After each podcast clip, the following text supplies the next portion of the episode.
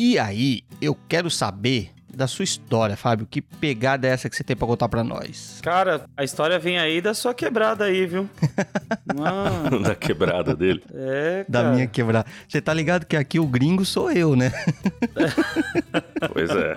Vem, vem aí de sua vizinhança. É, da minha galera. É, eu achei uma história bonitinha, cara. Hum. Que foi muito interessante. Assim, uma história triste, né? Na verdade. Hum. É, em 1847, a, a Irlanda estava passando por uma fome assim tremenda. Diz que foi a maior crise humanitária que já aconteceu na Irlanda. O que salvou eles aqui foi a batata. Então, a Irlanda, como a gente sabe, ela foi a primeira colônia inglesa, né? Uhum. E a gente sabe o que, que acontece. A gente também foi colônia também, né? Sim. E a gente sabe como que funciona, né? Eles só sugam da gente, né? Tiram tudo que pode tirar e, sem doar nada, né? É, exatamente. Eles, é, eles encontram na, num país novo, não são pessoas, é uma mina de ouro que pode ser explorada. É, então a Irlanda está passando por uma política escravista é, imposta pela Inglaterra. Uhum. A batata, igual você falou, que o nome dessa crise chama-se crise da batata, né? Uhum. A, a batata ela foi introduzida aí na Irlanda pelos Estados Unidos. Sim. Só que não é igual aqui no Brasil e outros países que tem várias variedades de batata. Foi introduzida só uma variedade de batata aí na Irlanda. Uhum. Então é, a gente sabe que quando só tem uma variedade de uma coisa só, quando vem uma praga, acaba com que tudo. Que pega tudo. É, acaba com tudo. Detona tudo. A Irlanda na época estava prosperando, ela tinha 8 milhões de habitantes, cara. 8 milhões. Mais do que atualmente. Não, é por, nunca, nunca conseguiram chegar nesse número. Depois, depois de, do é. que aconteceu. Porque é, muitos morreram de fome, né? Sim. E muitos saíram da Irlanda, foram embora. Tem muitos filmes que contam sobre esse período aqui. Ah, foi um período horrível. Então, é, muitos foram embora, foram para os Estados Unidos, né? É, aquela área ali de Nova York ali mesmo é dominada por irlandês, né, cara? Foi muito irlandês para lá. É, também é reportado no filme Gangue de Nova York, você Gangue chegou de a Nova York, boa sim, também, sim. boa referência. Sim. Nessa que os, que os irlandeses foram saindo da Irlanda, eles encontraram um povo lá nos Estados Unidos que estava passando pelo mesmo problema, cara. Caramba. Então tinha uma tribo indígena nos Estados Unidos que estava passando pelo mesmo problema, que é a Shockton. Ok. Uma, uma tribo que ela vivia ali no sul dos Estados Unidos. E diferente do, do irlandês, eu não. É, pro indígena é uma coisa muito pior você sair da sua terra, porque o indígena entende que como ele enterrou os ancestrais dele ali, ele tem que morrer naquela terra também. É, existe uma questão mais religiosa, né? Sim. Se é que é, pode se chamar religioso, mas enfim. Existe uma questão mais de crença, né? É uma tradição, né? Então, na época, os ingleses estavam tomando aquela região também do sul dos Estados Unidos. Uhum. E os ingleses mandaram eles embora pro norte dos Estados Unidos, lá pro outro lado, cara. A gente sabe que os Estados Unidos não é pequeno, né, mano? Então, é, para eles saírem do sul, para ir lá pro norte, lá bem fronteira mesmo com o Canadá, foi muito uhum. difícil para eles. E essa essa peregrinação aí foi conhecida como o caminho das lágrimas, né? Sim. Que morreu, morreu muita gente, muito, muita gente morreu. Então, cara, eles chegaram ali naquela região sem nada, sabe? Sem, a, é, sem nenhum recurso, ficaram sabendo o que aconteceu, o que estava acontecendo na Irlanda.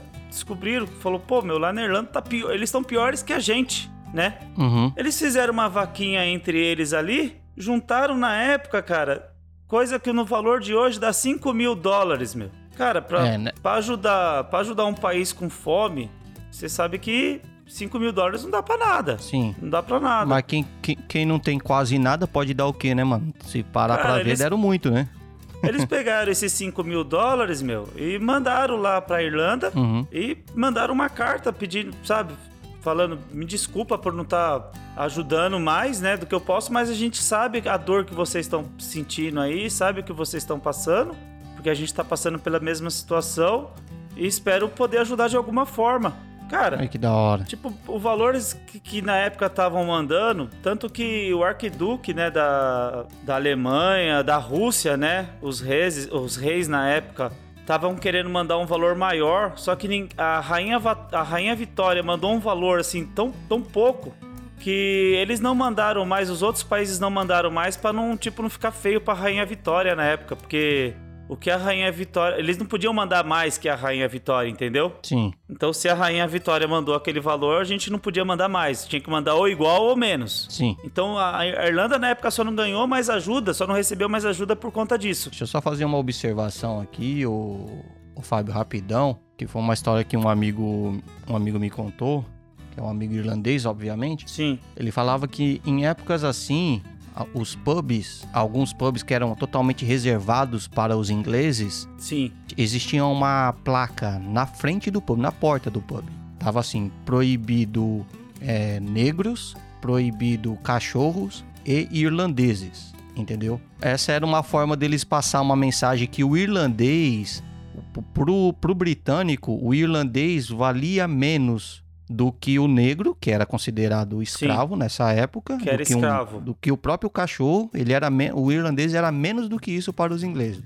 Essa era a mensagem que eles queriam passar. É bom lembrar também que nessa placa tinha os católicos, né? Porque uhum. na dinastia do, do rei Henrique VIII, ele arrumou uma treta com, com o Papa, né? Com a Igreja Católica, porque ele queria Sim se separar da esposa. A igreja não permitia, né? É. Porque a esposa dele não podia dar um filho homem para ele, parece. Só dava menina. É, que é 100% culpa das mulheres, ele não poder é. ter filho, né? Tipo. Só dava ah, menina. E ele queria separar da, da, da, da esposa para ter outra chance pra, de ter um menino. Uhum. A igreja não permitia isso. Então ele divorciou-se com a igreja, né? é, é verdade. Se divorciou com a igreja criou a própria religião, que é a protestante, né? Que existe até hoje. Não, e... acho que é a, a, não, acho que essa é a anglicana. Anglicana, isso. Que é, é uma igreja a... protestante, né? Que ela tem, assim, os mesmos, as mesmas regras da católica, né? Eu desconheço 100% essa religião. É, as mesmas adorações, e só que diferente da católica é permitido sim você separar. não teria problema com isso. Então é desde essa época do Henrique VIII vem essa treta da, da, da, com a Igreja Católica, né? Sim. Já vem essa confusão com a Igreja Católica. Então, Mas voltamos é, aos irlandeses. Voltamos aos irlandeses, que eles eram proibidos e diferente dos negros, né? Que os negros eram escravos. Só que o irlandês, na verdade, ele tinha um contrato, né? Ele ia prestar um serviço para a Inglaterra com tempo de validade. Hum. Então, tipo, os filhos dos irlandeses não seriam escravos, né? É, já nasceriam libertos Sim. De, desse contrato, né? Só, só para explicar que era diferente dos negros. Sim. Então, voltando no assunto lá da, da tribo Shockton, né? Uhum. Na época, sim, a Irlanda sofreu muito, teve ajuda de outros países, né? Que, que, que ajudaram a tirar a Irlanda desse sufoco, que demorou um pouco, demorou, demorou bastante tempo, né? Bem dizer, a Rainha Vitória ficou no poder por 50 anos, né, cara? Que foi a, a era vitoriana, né? É, e eles são, são independentes a, a, tipo assim, há uns 100 anos. Eles têm 100 anos de independência. Isso. É, de, de outra treta já, né? Sim. Não, é, Irlanda, eles alcançaram a independência dele por... tem 100 anos. E é tipo assim, é. tem gente que, que cria um ranço até hoje. Você vê pessoas muito velhas que criam ranço. Porque é sempre assim, ah, o meu vô passou meu avô passou por não sei quem, meu pai passou por. Você vê o pessoal mais. É, aqui no Brasil a gente não sabe o que é isso, né? não, não, é. Pra não gente é uma treta que, que já morreu, é... a gente só tira um sarrinho na internet dizendo eu devolvo o nosso ouro. Mas é, é piada, né? Bom, é... eu, eu vejo assim, não, talvez eu esteja errado. O Brasil participou, participou de poucas guerras e, né, tirando acho que a guerra do, do Paraguai, né? Que Sim. foi a mais, mais de, de, de 100, 100, 150 anos. Tem o, a Segunda Guerra Mundial, que o Brasil, bem dizer, foi lá para socorrer ferido, né? Fazer trabalho básico. Matar botos. É, não foi pra enfrentar ninguém. É sério, você tá sabendo dessa história não? Não, do, do botos não. eles estavam dentro do submarino, eles estavam num navio, né? Partindo hum. para pro campo de batalha. E aí eles olharam para baixo assim e começaram a ver um monte de bolhas subindo. É alemão, as, é alemão. As nossas tropas brasileiras, mano, pegaram as metralhadoras e. É o submarino, carai! Mete bala, mano! Regaçaram. Daqui a pouco só veio o, o grupo de botos, assim, baleia, sabe? Tipo, os, os, os animaizinhos subindo morto, mano. Puta Ei, que pariu, mano. Diminuiu a população de criança na Amazônia. Meus parabéns. Não, os soldados era bem, era, eram bem treinados, né, na época. É, é, até gente, hoje, né? Até hoje. Os né, americanos né? deram, deram armas pra gente pra poder ir pra guerra, né? Meteu uma metralhadora na mão de uma criança. Tá uma merda. Vamos, vamos pro que interessa, vai. Mas e aí, Fábio? O que, que a tribo fez? Então, é, por conta da pandemia, hoje, a Covid-19, quem, o povo que mais está sofrendo nos Estados Unidos, cara, são as tribos indígenas. Por falta de, de água, falta de saneamento básico, tá morrendo muito indígena nos Estados Unidos por conta disso. Uhum. A Irlanda, sabendo do, do, que aconteceu, do que, que tá acontecendo lá na, nos Estados Unidos, cara, eles se movimentaram na hora, se movimentaram, fizeram uma arrecadação, uma vaquinha entre os irlandeses, fizeram uma vaquinha e mandaram ajuda para essas tribos, cara. Hum. Não só a tribo Shokta, uhum. mas também a gente sabe que tem outras tribos no americana. Tem, de cabeça agora vem a Navarro, né? Tem. Uhum. É, e, e mandaram ajuda, cara, para as tribos indígenas lá nos Estados Unidos. Estão mandando até hoje. Olha que do caralho, mano. Que da hora.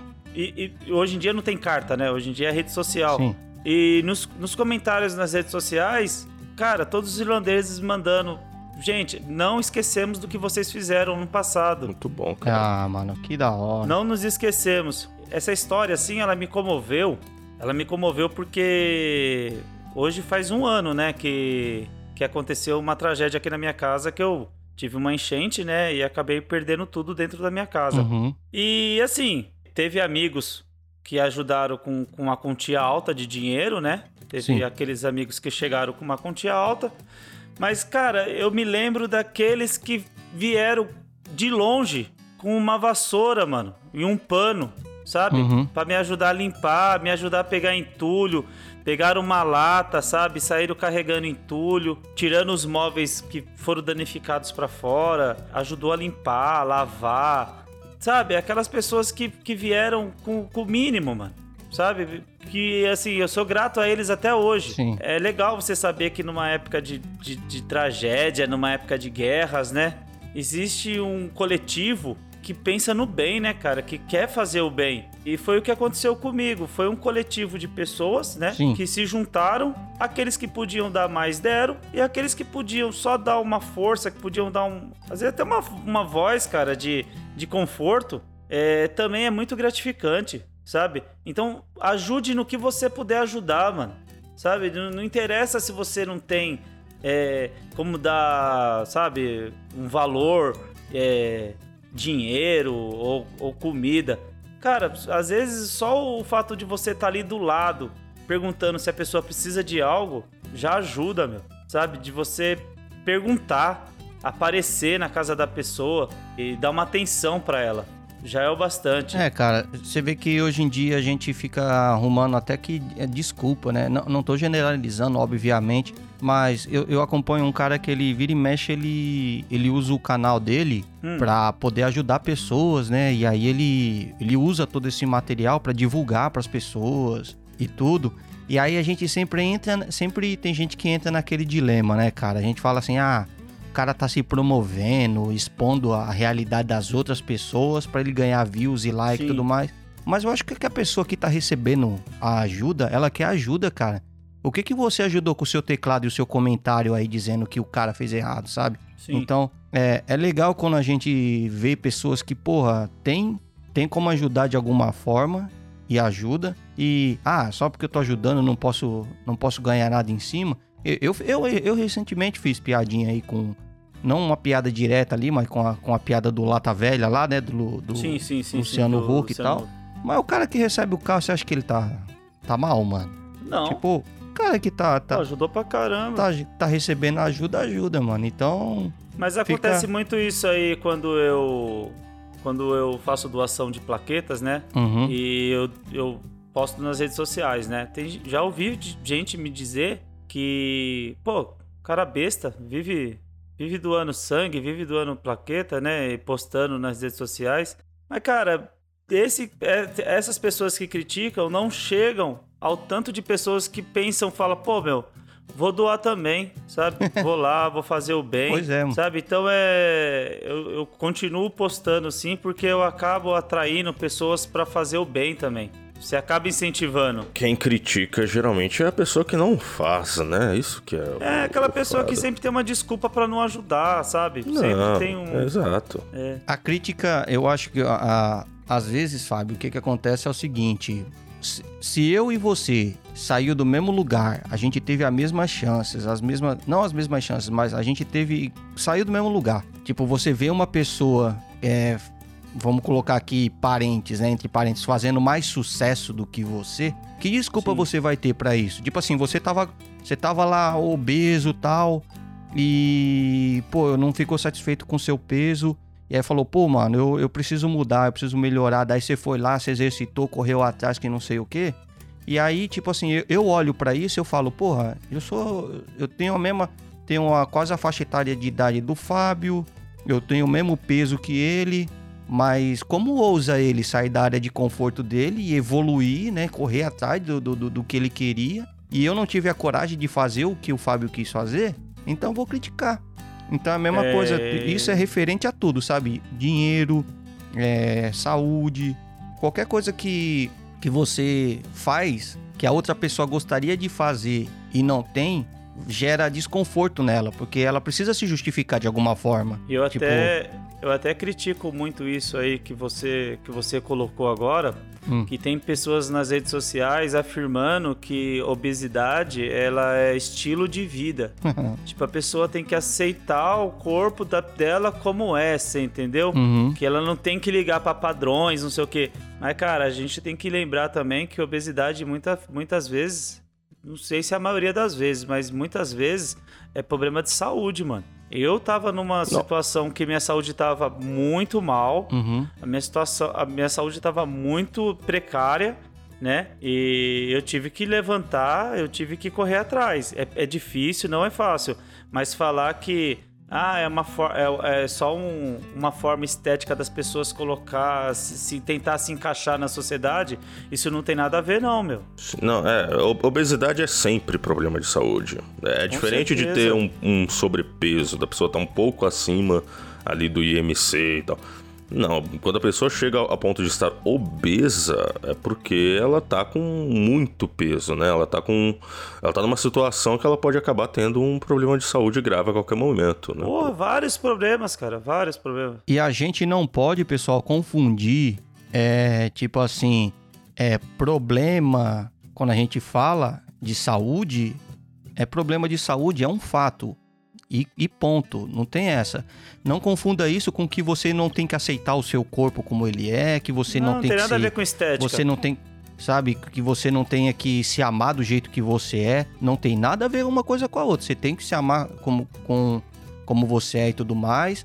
Mas né, cuidado com, com os excessos, porque tem coisas que são fato, entendeu? Então são, coisas que são fato. E se faz mal pra saúde, faz mal pra saúde. É. Ponto. Contra a ciência não dá, não tem, não, não tem argumentos. Ela é, como- ela é dentro dos fatos, né? Apes- apesar de ter aparecido muito argumento contra a ciência, né, Wilson? Não tem.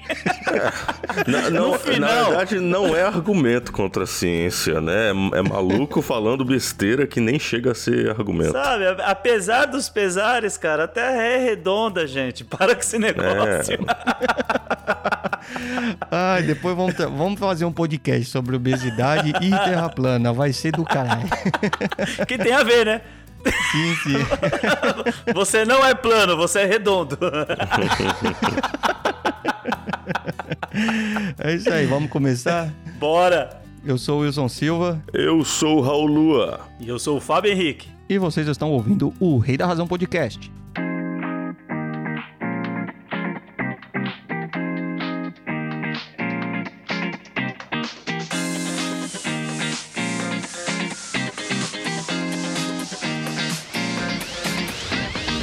Fala aí, pessoal, sejam todos muito bem-vindos ao Rei da Razão Podcast.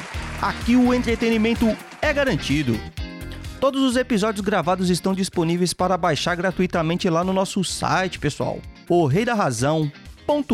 o. Vocês podem seguir a gente no Instagram, Twitter, Facebook E também disponibilizamos o áudio lá no YouTube. Basta digitar arroba o Rei da Razão em qualquer uma dessas plataformas que vocês vão encontrar a gente por lá.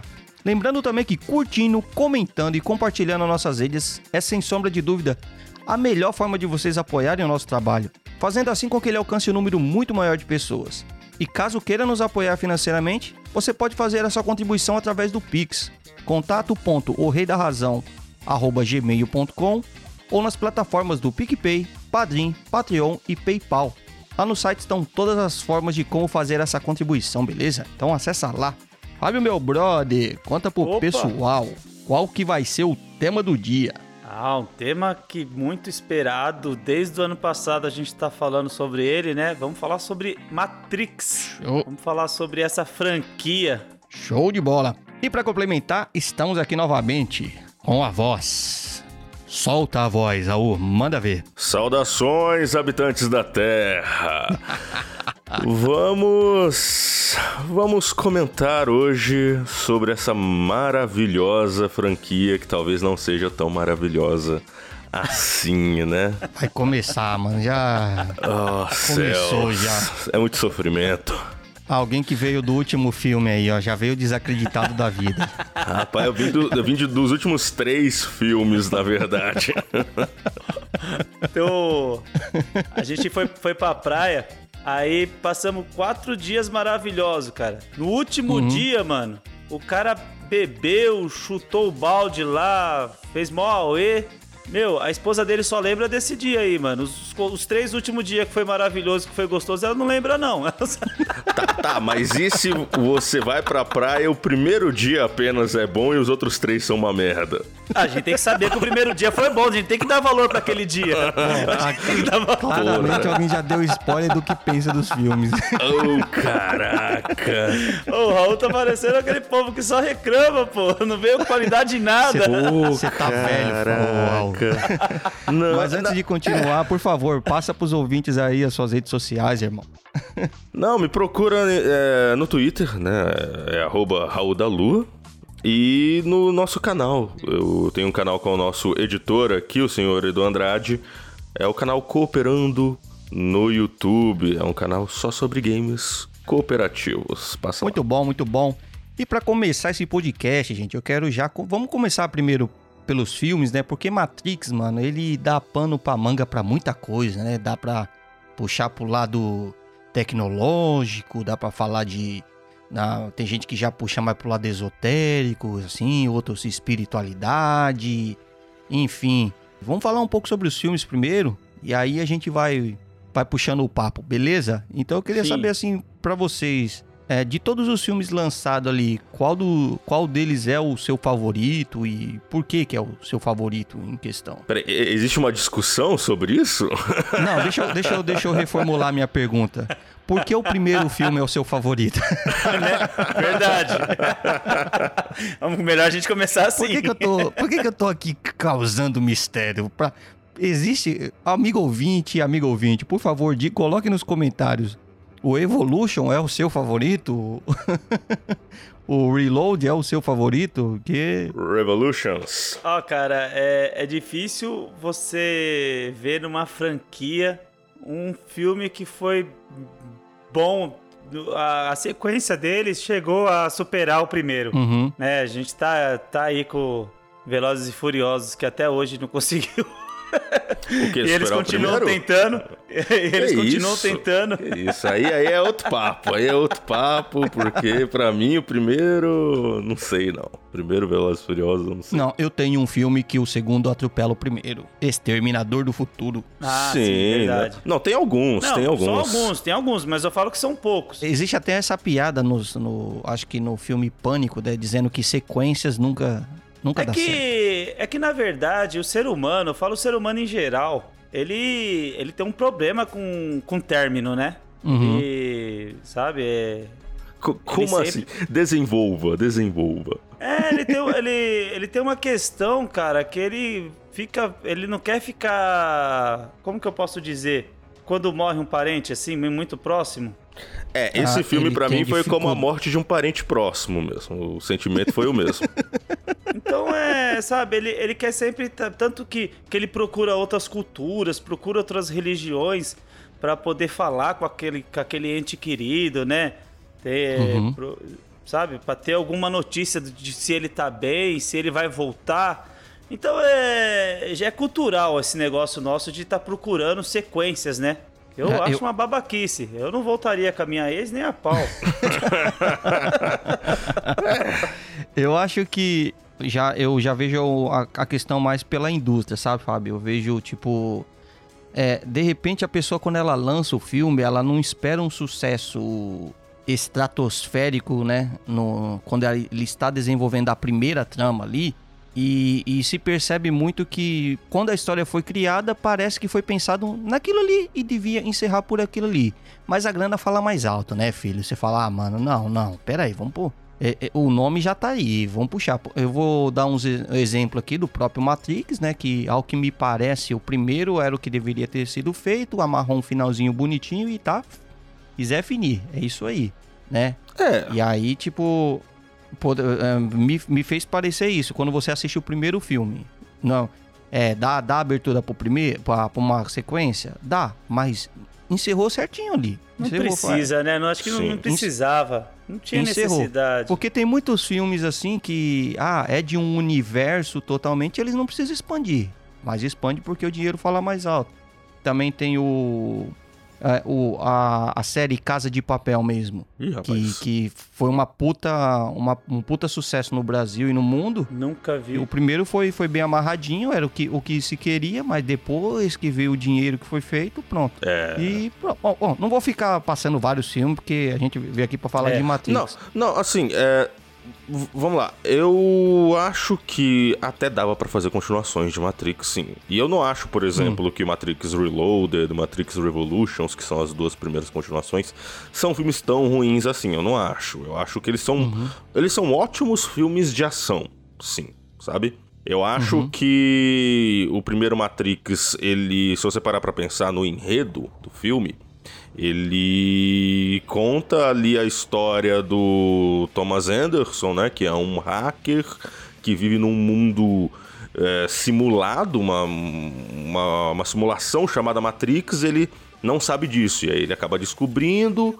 E aí tem ali a equipe do Morpheus, que é uma galera do futuro que é, conta isso para ele, né? Que consegue tirar ele de dentro daquele, daquele mundo de simulação e mostrar para ele como é o mundo real, que é um mundo futurista, distópico, onde as máquinas controlam os seres humanos e usam os seres humanos como pilhas num, numa espécie de campo de cultivo de seres humanos, né? Deixa eu só abrir um parênteses aqui, eu vou, eu não, não sei se eu, chego a discordar de você, mas vamos ver se a gente entra na, no, no, mesmo entendimento, Raul. Sim. Eu não diria que ele, o, a equipe Morfeu, vamos chamar assim, a equipe Morfeu, eles seriam tecnicamente do futuro.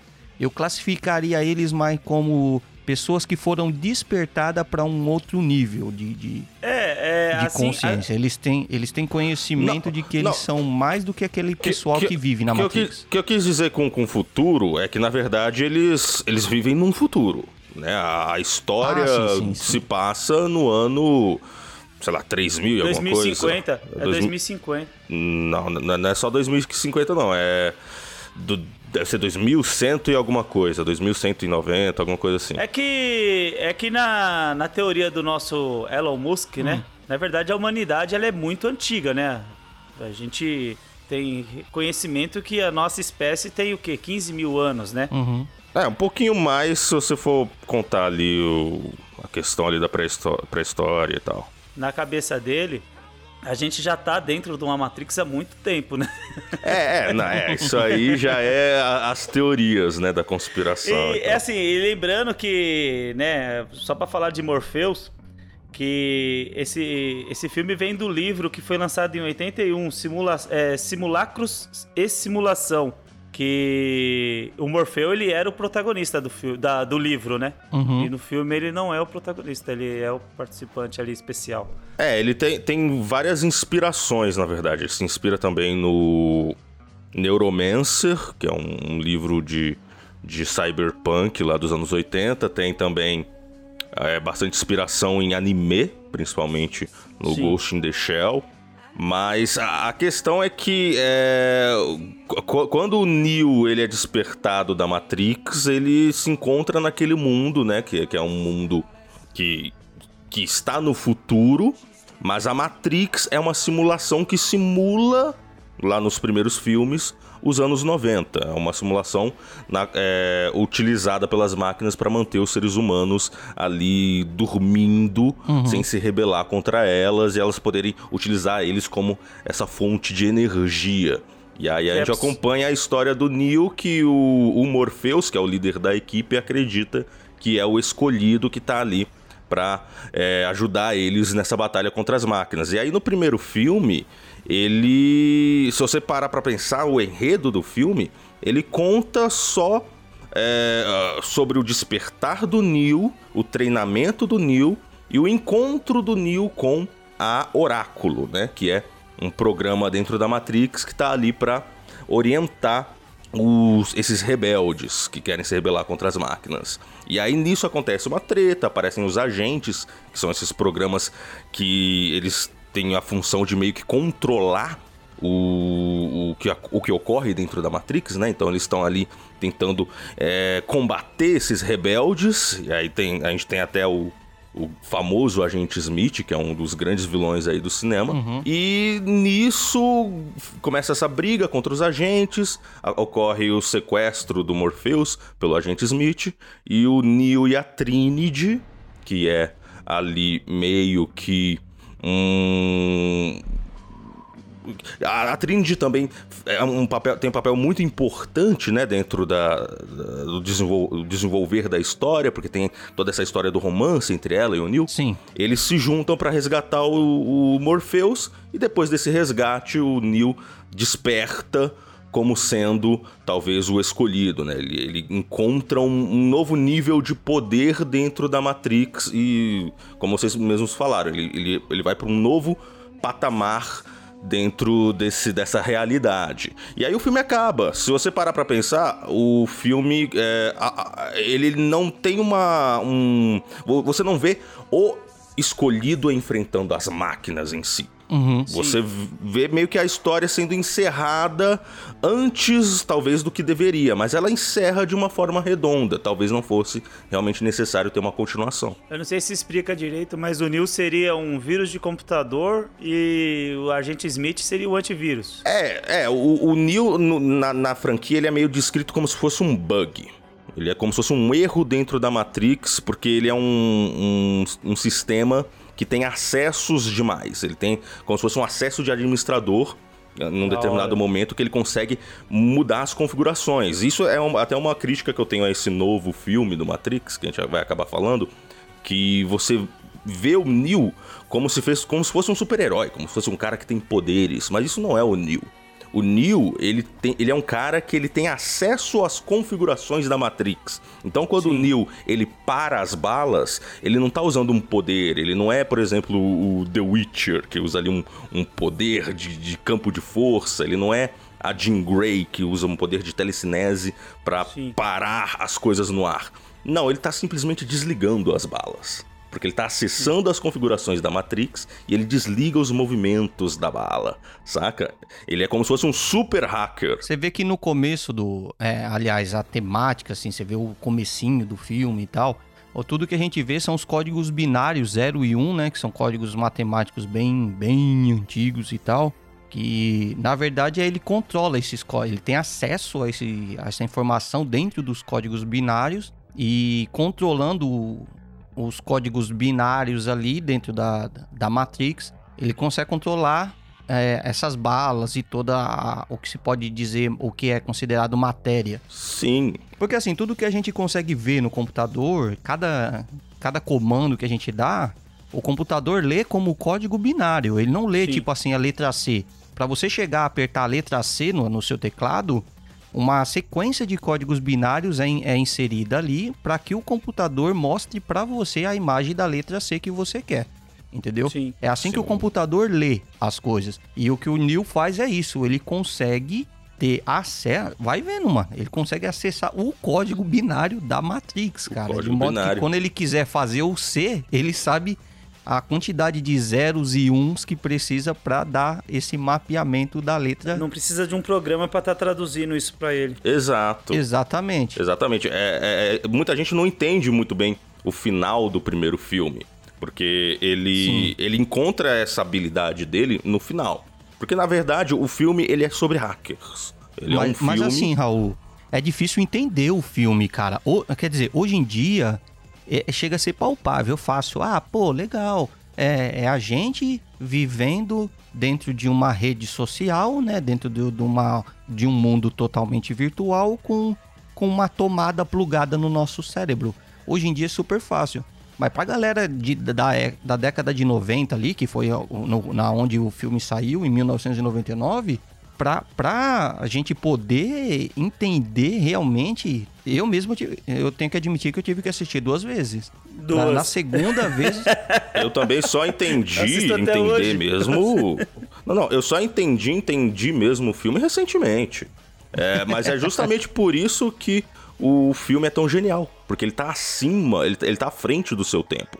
É um filme Exatamente, que ele cara. teria se, eh, se você parar para pensar, ele teria sido feito hoje em dia, mas ele foi feito na verdade em 98, cara. É um filme que E nem tinha tantas redes sociais na época não existia, também, né? É, então não existia rede não, social. Não é. tinha como você entender o que é você ficar preso dentro de um, de um programa. Você não sabia o que é isso. Hoje você tem a experiência de estar preso dentro de um programa. Isso, é. A gente gostou tanto de Matrix 1, pessoal, para você, pro pessoal mais jovem, é como é como você apresentar o fogo pro pessoal das cavernas, sabe? Apresentar a roda, tá ligado? Nós olhamos e falamos, mano, tá muito à frente do nosso tempo, esse filme é muito louco.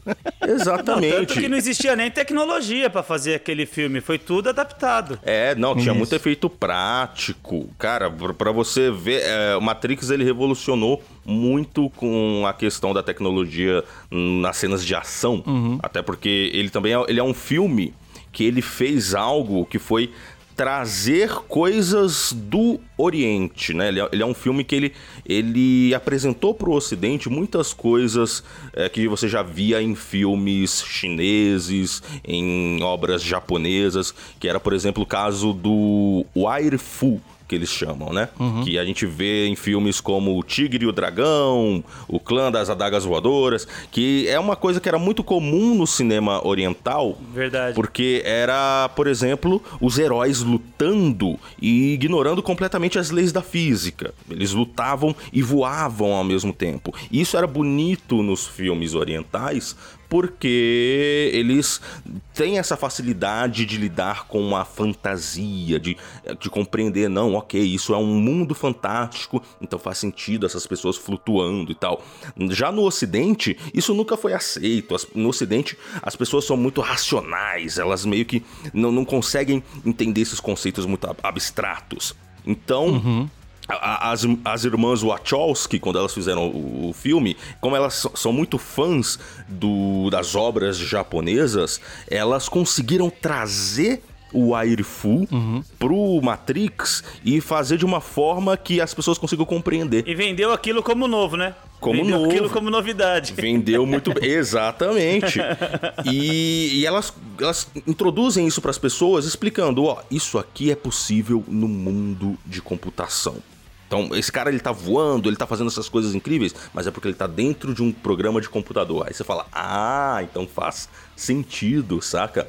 Então, é um filme que ele, ele, se deu, ele se deu ao luxo de poder usar o Wirefu, de poder usar a tecnologia lá do Bullet Time, né? Que foi uma coisa muito inovadora na época, que uhum. as pessoas pensam que é uma puta tecnologia de CGI, de computação. Não, era um negócio prático. Quando o Neo tem aquela cena clássica dele se é, esquivando das balas, aquilo ali, cara, foi feito com é dentro de um estúdio com múltiplas câmeras, uma é, atrás da outra, enfileiradas em círculo. E aí, conforme ele se movimentava, as câmeras iam é, tirando várias fotos, criando essa ilusão de movimento em 3D, né? Uhum. Mas eu, vou, eu, vou, eu, vou, eu volto um pouquinho mais ainda, Raul. Aquela cena inicial da Trinity, da Trinity parando no ar pra dar aquela voadora. Cara, na hora que eu vi aquilo a primeira vez. Aquela bicuda inicial, você fala, mano, como, como assim? Virou a cena? Virou o quarto? É, parada? Exatamente. Então, é, e, e, na época a gente não tinha essa menção de computadorizado, é um programa, a gente não sabia o que era isso. Exato. Sabe? Uhum. Pra essa molecada que tá vendo hoje, quando eles vê, fala, não, isso aí é, é efeito de computador. Mas na época a gente não sabia o que era isso. Exatamente, cara. Era muito. Uma, uma, coisa muito à frente do tempo. Então, pra gente foi muito mais mágico. A gente olhou e falou, a gente ficou meio confuso. Como assim? Ela ficou parada no ar, o quarto? Ela tem o poder de mexer o quarto? Sim. A gente não sabia nem que era slow motion, né, o, Wilson?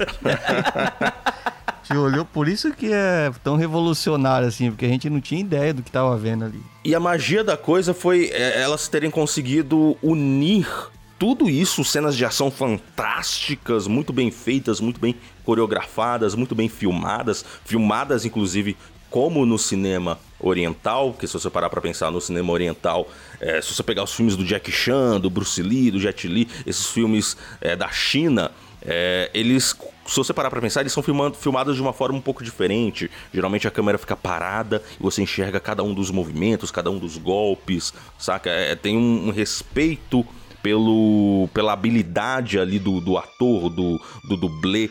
Você enxerga cada um dos golpes e tal. E no cinema é, ocidental, principalmente ali no início dos anos 2000, com a franquia Bourne e outros filmes de ação, ficou muito hum. é comum você ver cenas de ação picadas, tremidas, você não via o golpe direito, a câmera ficava se chacoalhando, uhum. justamente porque o ator, por exemplo, o Matt Damon, que fazia ali a franquia Bourne, ele não tinha tanta habilidade assim de artes marciais. Então, para disfarçar o fato do ator não ter habilidade, tem que cortar, cortar, cortar, cortar, fazer a câmera tremer para você não enxergar direito o golpe. Matrix não, ele ia na contramão. Ele fazia uma coisa muito mais semelhante com o cinema oriental, em que você enxerga cada um dos golpes, aquela luta fluida, aquela coisa incrível, e elas conseguiam unir tudo isso, toda essa plasticidade, essa, essas artes marciais, essa coisa, com uma filosofia muito legal, né? Com uma coisa, com um texto muito afiado. Você conseguia. Sim.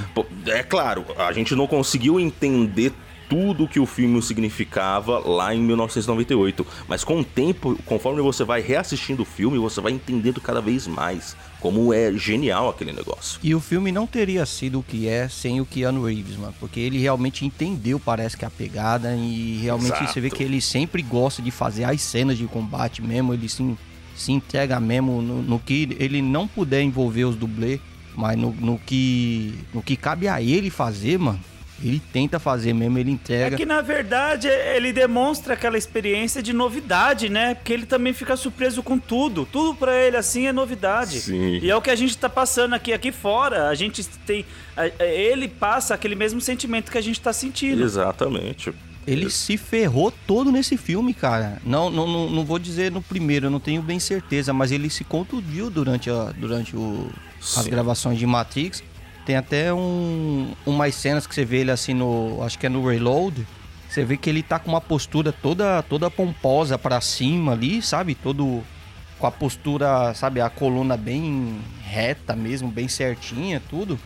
É porque ele tava quebrado mesmo, tava contundido, né? Que ele tava... Mas sabe o que, é isso aí, Wilson? Eu vou explicar para você o que, que é isso aí. Isso aí ah. é o universo te mandando uma mensagem. Hum. Para, cara, para, não continua essa bosta, sabe? Para aí, mano. Para Sim. aí no primeiro. O primeiro foi tão bom, cara. Pra que, você quer continuar essa merda? Vai, e... para aí, irmão. O, o, curioso é que esse filme, é, quando as Wachowski é, tiveram a ideia de Matrix, começaram a desenvolver o roteiro, era difícil de vender, né? Porque era um negócio muito complexo. Os, os estúdios não entendiam bem o que, que aquilo significava. Deixa eu complementar o que, que o Raul tá falando, pessoal. As pessoas realmente não entendiam. Sabe quem deveria ser o Neil, a primeira escolha? Will Smith. Ele recusou o papel porque ele não entendeu. Não entendeu a pegada. Tipo, falou, mano, não, não peguei o espírito da coisa, eu vou estragar o filme. Ah. Exatamente. Aí eles pegaram o, o Keanu Reeves, que era um ator ali que já vinha fazendo vários papéis de destaque ali desde, o ano, desde os anos 80 mas ele, mais do que isso, ele é um cara que, se eu não me engano, o Keanu Reeves ele tem Asperger, né? Depois o pessoal pesquisa aí é, o que que é. que é como se fosse, é uma, é como se fosse uma versão um pouquinho leve do autismo. Uhum. Então ele tem um, um, uma vibe um pouco desconectada. Você olha pra cara do Keanu Reeves, ele tem um, um aspecto um pouco robótico. Então elas conseguiram enxergar nesse cara que ele conseguiria transmitir essa vibe de ser um cara que tá num mundo simulado e ele tá se sentindo perdido. E ele conseguiu transmitir isso muito bem com o personagem dele, saca? De fazer esse cara Sim. que ele é o, meio que uma, uma nova versão de Jesus, né? Ele é o escolhido que veio para salvar as pessoas, mas ao mesmo tempo ele é um fruto de um mundo robótico. Então ele se movimenta como uma máquina, ele age como uma máquina, ele é frio e tal. Putz, isso, isso é um negócio muito interessante que eles conseguiram é, explorar no, no Keanu Reeves, que é uma coisa que não, não conseguiriam fazer com o Will Smith. O Will Smith ia acabar deixando o personagem emotivo demais, muito, sabe, muito uhum. é, espalhafatoso, enfim. É, não. Não temos como saber. É, é, julgando pelos filmes que o Will Smith faz, né? Que ele sempre faz aquele cara muito muito, enfim, extravagante, aquele cara que chama atenção, aquele cara que é... Ele tem mais uma pegada de humanas e o Keanu, e o Keanu Reeves ele já tem uma pegada mais de exatas, assim. Ele tem o... É, é, o Will Smith tem o, tem o olhar do gato de botas, né? É, exato, ele ia ficar com aquele olhar do gato de botas, putz... É, eu queria ver se é só uma opinião minha mesmo ou se vocês compartilham da mesma ideia. Eu não considero, tipo assim, os dois, os outros dois filmes, nem assim, que eles sejam filmes ruins. É que, mano, quando você põe, tipo assim, joga. O, todo jogador de primeira divisão é ruim quando você compara ele com Messi, Neymar e Cristiano Ronaldo. Tipo assim, pô, mano, não. os outros caras da, da, da, que jogam na primeira divisão também como, são jogadores como, espetaculares. Como você, como você colocou jogadores como exemplo, eu vou falar para você o que eu achei do filme. Hum. Eu só acho que as, a, as outras duas, os outros dois filmes, eles são outra história. Tipo, o 2 e o 3, o 2 ele é uma, uma outra história e o 3 é continuação dessa história do 2. É, também é um, me dá é um, essa impressão. É um complemento. Mas não é, mal, não é um filme não ruim. É um filme entendeu? não é mal feito, não é ruim. Eu só Sim. acho que o 1 um é um filme e o 2 e o 3 é outro filme. É, é, não, é, é outro filme, mas é. O 2 e o 3, né, Matrix Reloaded e Revolutions, eles não conseguiram ter o mesmo impacto que o primeiro, né? Só que reassistindo, cara, hoje em dia, eu curti bastante. Comparado com esse último que foi lançado, eles são obra-prima, sabe? Eles são calma, filmaços. Calma. É, ô, oh, rapaz, nossa. Calma seu coração, Raul, né? Vai chegar nossa, lá. Nossa, Eu sei que você não vê a hora de escolher. Eles são filmaços. Só você que... Tá você tá só tentando puxar uma brecha. Eu, não vou, eu vou te segurar não. seus ânimos até o que eu puder, calma. Não, não, não. Mas, é, cara, o, o primeiro filme, ele foi muito revolucionário na época, até porque ele teve uma influência muito grande na cultura pop. Depois uhum. do primeiro filme, do primeiro Matrix, é, o cinema mudou. Né? Existe o cinema de ação antes e o cinema de ação depois de Matrix. O... Eles criaram todos esses, esses conceitos, até o conceito das duas pílulas, né? A pílula vermelha, pílula azul, que, que re representa o cara que quer continuar preso numa ilusão com a pílula azul, e o cara que é o, que é o Red Pill, né? Que é o cara que toma a pílula vermelha e ele se liberta, esse tipo de coisa que são conceitos muito usados na cultura pop, até nas redes sociais Você hoje vê em que dia. Eu, eu acho que esse conceito de pílula azul e pílula vermelha foi tirado da minha mãe. Porque a minha, a minha mãe, a gente, quando a gente aprontava, ela falava assim: numa mão tinha uma cinta e na outra mão tinha um fio de ferro. Ela falava, escolhe um. é, é pode já ser. vem desse conceito. já aí. vem daí, né? E aí, depois dessa sua, você vai despertar pra uma outra realidade, meu filho. Filha da puta e aí os dois, os dois filmes seguintes, eles não tiveram o mesmo apelo, eles não tiveram a mesma influência. Se você parar pra pensar, o, o, o primeiro filme ele é tão influente que sem ele não existia, inclusive, os universos de, de super-herói que a gente conhece hoje, né? Porque, por exemplo, o primeiro grande filme de super-herói aí dos anos 2000, que foi o o filme do X-Men, lá de Sim. 2000, 2001, sei, sei lá, o, o ano ele é totalmente Matrix. Acho que foi 2000 que saiu. Exato, ele é um filme totalmente inspirado em Matrix, até as roupas. E logo em seguida vem o Blade, o Blade também vem usando essa temática das roupas, né? Tipo do, do, do, do universo Matrix também. Tem o Blade. Depois de Matrix, todo mundo queria usar latex e usar. Exato. E, e colocar efeito bullet time lá. E foram esses filmes que eles galgaram, né, esse caminho, eles, eles foram por esse caminho e construíram essa estrada para que os próximos filmes de super-heróis pudessem ter esse nível de qualidade que a gente tem hoje. Então, foi um filme muito importante. Mas os outros filmes, cara, eles também são muito bons. O Matrix Reloaded e Revolution, apesar de não se compararem com o primeiro. Mas são ótimos filmes de ação, cara. São filmes que na época a gente torcia o nariz por causa dos efeitos visuais, né? Porque o primeiro tinha muitos efeitos práticos, então eram efeitos mais bonitos de se assistir. E no segundo tinha muito aquele negócio de. Era o início do CGI, né? Na, na no cinema, uhum. da, da, computação gráfica. Então eram os efeitos meio feios, com os bonecos que pareciam uns bonecos de borracha e tal. Mas mesmo assim, as cenas que eram bem feitas, as cenas de ação que eram bem feitas, pô, elas eram demais. Por exemplo, no Matrix Reloaded tem aquela cena clássica do da, da perseguição na autoestrada, que é uma baita cena foda, sabe? Puta, mano. A Trinity dirigindo na contramão com a moto. Puta que pariu, que muito louco, mano.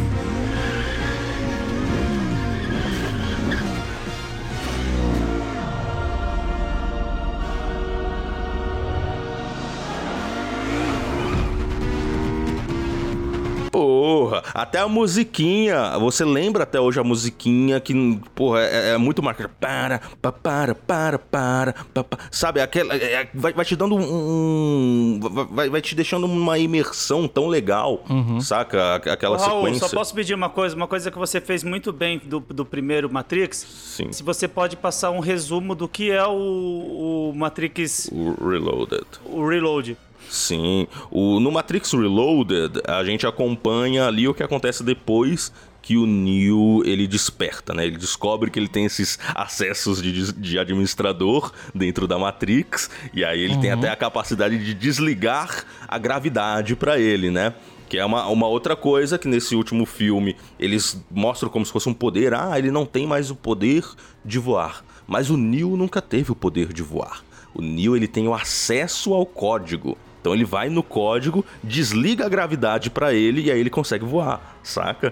Então essa que é a questão, ele é um super hacker que manipula aquele sistema. Uhum. E aí nesse filme a gente vê já uma começa uma crise na cidade de Zion. A cidade de Zion é a última cidade dos seres humanos, depois que as máquinas. É a resistência. Exatamente, depois que as máquinas tomaram conta da, da superfície que é uma história até muito bem contada num dos episódios lá do Animatrix, que mostra que as máquinas, os seres humanos construíram as máquinas, as máquinas foram evoluindo, mas as máquinas com o tempo ganharam consciência e viram que estavam sendo é, feitas de escravas pelos seres humanos e tal. E aí elas se voltam contra os seres humanos, começa uma guerra os seres humanos descobrem que as máquinas utilizam a, a, a luz do sol como energia, e aí os seres humanos é, jogam poluentes no ar e fazem a atmosfera ficar toda escura, cobrindo o sol para impedir a, a energia do sol de alimentar as máquinas. E aí isso até é, atrasa as máquinas de certa forma, só que as máquinas elas se adaptam e passam a usar os próprios seres humanos como fonte de energia, com, começa a cultivar os seres humanos em campos. E aí os seres humanos eles perdem a, a batalha e precisam se esconder embaixo da terra na última cidade humana que existe, que é a cidade de Zion. E aí em Matrix Reloaded a gente vê uma crise começando nessa cidade de Zion, que é os as máquinas, né, os sentinelas dos da, da cidade das máquinas eles se cansaram dos seres humanos, porque os seres humanos estão sempre ali coletando pessoas do, do, dos campos lá em cima, né? Uhum. Com as suas naves, que eles têm as naves deles, né? Muito cyberpunk, aquele conceito, né? Das naves que ficam andando ali nos esgotos debaixo da terra. E aí os capitães das naves, eles eventualmente acabam indo até a superfície e coletando pessoas desses campos, as pessoas... Como se fosse uma praga, né? Exato, uma... porque é, a, a, a, Matrix ela tem falhas. Então, de vez em quando, as pessoas que estão dentro da Matrix, elas percebem que a Matrix é uma ilusão.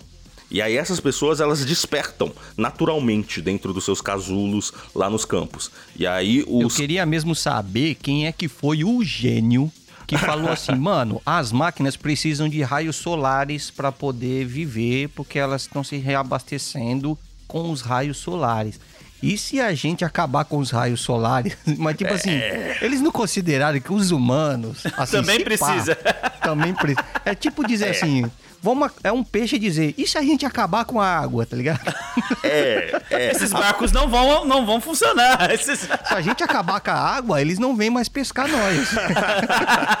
Apesar de que nesse último filme, isso é uma das poucas coisas legais desse último filme, eles mostram ali que os seres humanos eles criaram meio que como se fosse ali um ambiente, um, um, um sol artificial, uma coisa assim, uhum. na qual eles conseguem plantar e, e criar é, futuro, frutas, é futuro, né? esse tipo é de coisa, né? Mas. Sim, vitamina a gente tem. A gente consegue produzir, a gente consegue produzir tudo. Exato. Mas aí os seres humanos eles começam a se preocupar com essas máquinas que, que elas estão se, elas estão se revoltando contra os humanos porque os humanos eles estão é, coletando, né? Eles estão, é, os humanos eles estão despertando cada vez mais dentro da Matrix e eles estão indo para se escondendo em Zion, né? É, tecnicamente para visão, para as máquinas, era tipo assim, pô, a nossa plantação de batata tá, tá, tá praguejando outras batatas ali. A gente tá ficando sem sem batatas pra esse, pra esse inverno aqui, tem que dar um jeito, né? Porque é assim que eles estavam vendo a gente. Exato, e aí as máquinas começam a. começam uma, uma missão de destruir Zion. Então as máquinas começam a se aprofundar no, no subsolo com umas brocas gigantes, e aí elas de, decidem ir até a, a cidade de Zion, que fica lá perto da, do manto da terra, lá bem na, na, na profundidade mesmo. E aí o, o drama é esse que o, esses humanos eles precisam encontrar uma maneira de deter essas máquinas e aí eles dentro da Matrix eles tentam é, seguir ali a, as instruções da Oráculo que é uma, um programa bastante misterioso que não explica direito para eles o que, que eles precisam fazer mas eles vão seguindo as instruções da Oráculo nessa, nessa tentativa de de salvar Zion, né, das garras das máquinas. Então, só, só, só para só pra centralizar o assunto, no, no Matrix 1, eles chegam ali a sequestrar o Morfeu, né,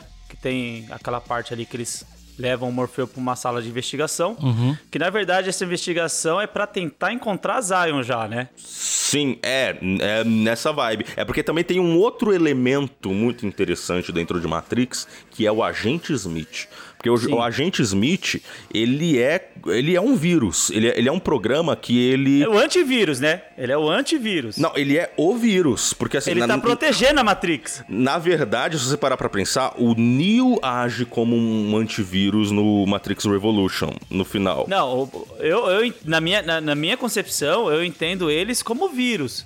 Que o Neo tá tentando se filtrar em Matrix que é o tempo Sim. todo ali é, buscando espaços, buscando portas, né?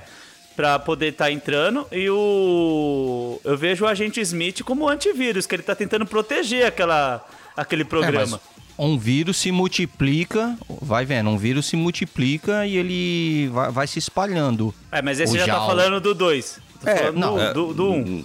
Eu tô classificando o agente Smith. Eu tô classificando o que é, ele é. O, no 1, um, no 1, o agente Smith é um agente lá que ele trabalha junto com a Matrix, né? E, e, e você vê que já no Reload ele já não é mais. Sim, sim. No, no 1, ele, ele é, em tese, um programa de, de segurança ali da Matrix, né? Como isso, todas as. É, é, isso. É o que eu tava é, tentando. Se você assistiu um, essa é a ideia que você tem dele. É por isso que a gente fala que o segundo filme é totalmente diferente. É, é outra no, história. No 1 um ele, ele é destruído, né? No 1 um ele é destruído. E ele Sim. volta como evoluído, né? No, no Reload ele volta já evoluído. Exato. É, tipo assim, é a versão de. Sabe essa versão update que mandam no seu computador? Falar, ah, o programa agora é 2.0? Então, seria Sim. esse o. é, o, o Agente Smith, ele é um programa de segurança que se pode chamar até de, de antivírus mesmo no, no primeiro. Isso, no, no, no primeiro. primeiro é, ou, ou, você pode chamar ele até de firewall, né? No, no primeiro porque ele impede as invasões. Os agentes Isso. eles têm essa função de, de impedir ali os invasores de, de danificarem o sistema. É, Só que, que, o, o, o, agente Smith ele é interessante porque ele se difere dos outros agentes, porque ele é um agente que ele, você enxerga nele um movimento de despertar. Ele meio ele que não segue padrões. É, ele percebe. Não segue regras. Exato, ele percebe que ele está sendo usado apenas como uma ferramenta pelas máquinas e ele passa a ter seus próprios interesses saca? Então ele também meio que se revolta contra as máquinas. Então quando. Ao contrário dos outros agentes, ele tem aquele sentimento de nojo, de raiva, né? Exato, ele, ele passa a ser humano até certo ele, ponto. Ele despreza a humanidade com toda a veemência, filho. Sim. Diferente dos outros agentes que são mais robóticos, né? Ele passa uhum. a demonstrar um comportamento mais humano, né? Fascista. Exatamente. Gostaria de lhe contar uma revelação que tive durante o meu tempo aqui. Ela ocorreu quando tentava classificar sua espécie. Descobri que vocês não são realmente mamíferos. Todo mamífero deste planeta instintivamente desenvolve um equilíbrio natural com o meio ambiente, mas os humanos não. Vocês vão para uma área e se multiplicam. Se multiplicam até que todas as reservas naturais sejam consumidas. A única forma de sobreviverem é mudando para uma outra área.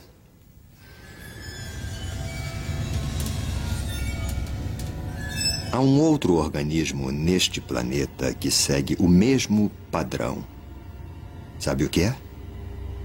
Um vírus. Os seres humanos são um mal. Um câncer deste planeta. Vocês são uma praga.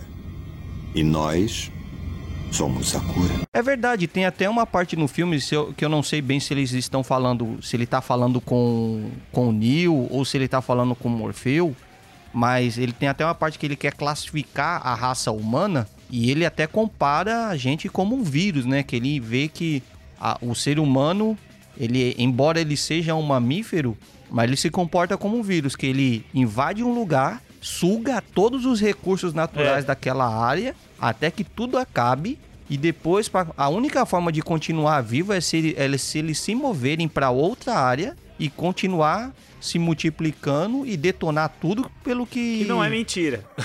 É, Exa exatamente. exatamente. Aí ele e... até conclui dizendo: só tem um ser só tem um ser que se, que se comporta da mesma forma. Não é os mamíferos. Porque os outros mamíferos até se mantêm em equilíbrio. Mas é só um vírus faz isso. Exato. Então você vê, ali ele declara todo o seu desprezo total pela, pela raça humana. E olha como esse personagem é interessante, porque no final do filme, o Neo, ele meio que entra dentro do, do, do agente Smith e o, o detona ele por dentro, né? Isso. Mas uhum. aquilo ali meio que o, o, agente Smith, ele é um programa que meio que tá ele faz parte da, da Matrix, né? Ele, ele tá impregnado na Matrix, então ele não chega a destruir o agente Smith. Ele meio que danifica. Desperta. É, ele danifica aquele programa e no segundo filme ele volta como algo mais evoluído. Ele, ele volta como algo que já tá desconectado. Aí ele volta como vírus. Ele volta como vírus, ele volta como. Ele faz a mesma coisa que o Neil fez com ele, ele faz com os outros programas. Ele entra, né, Isso. né? E toma conta daquele, daquele programa. Exatamente. É, se no primeiro ele era preso a certas regras de, da programação na cabeça dele, e de alguma forma ali já vendo que tinha algumas coisas que não fazia muito sentido no segundo filme ele tá totalmente desprendido desse, dessas coisas, assim, da, desses códigos, dessas regras que, que, que ele tinha que obedecer certas regras. Daí ele começou a buscar os seus próprios interesses. Sim, Sim ele percebe que ele não precisa mais é, seguir a programação dele.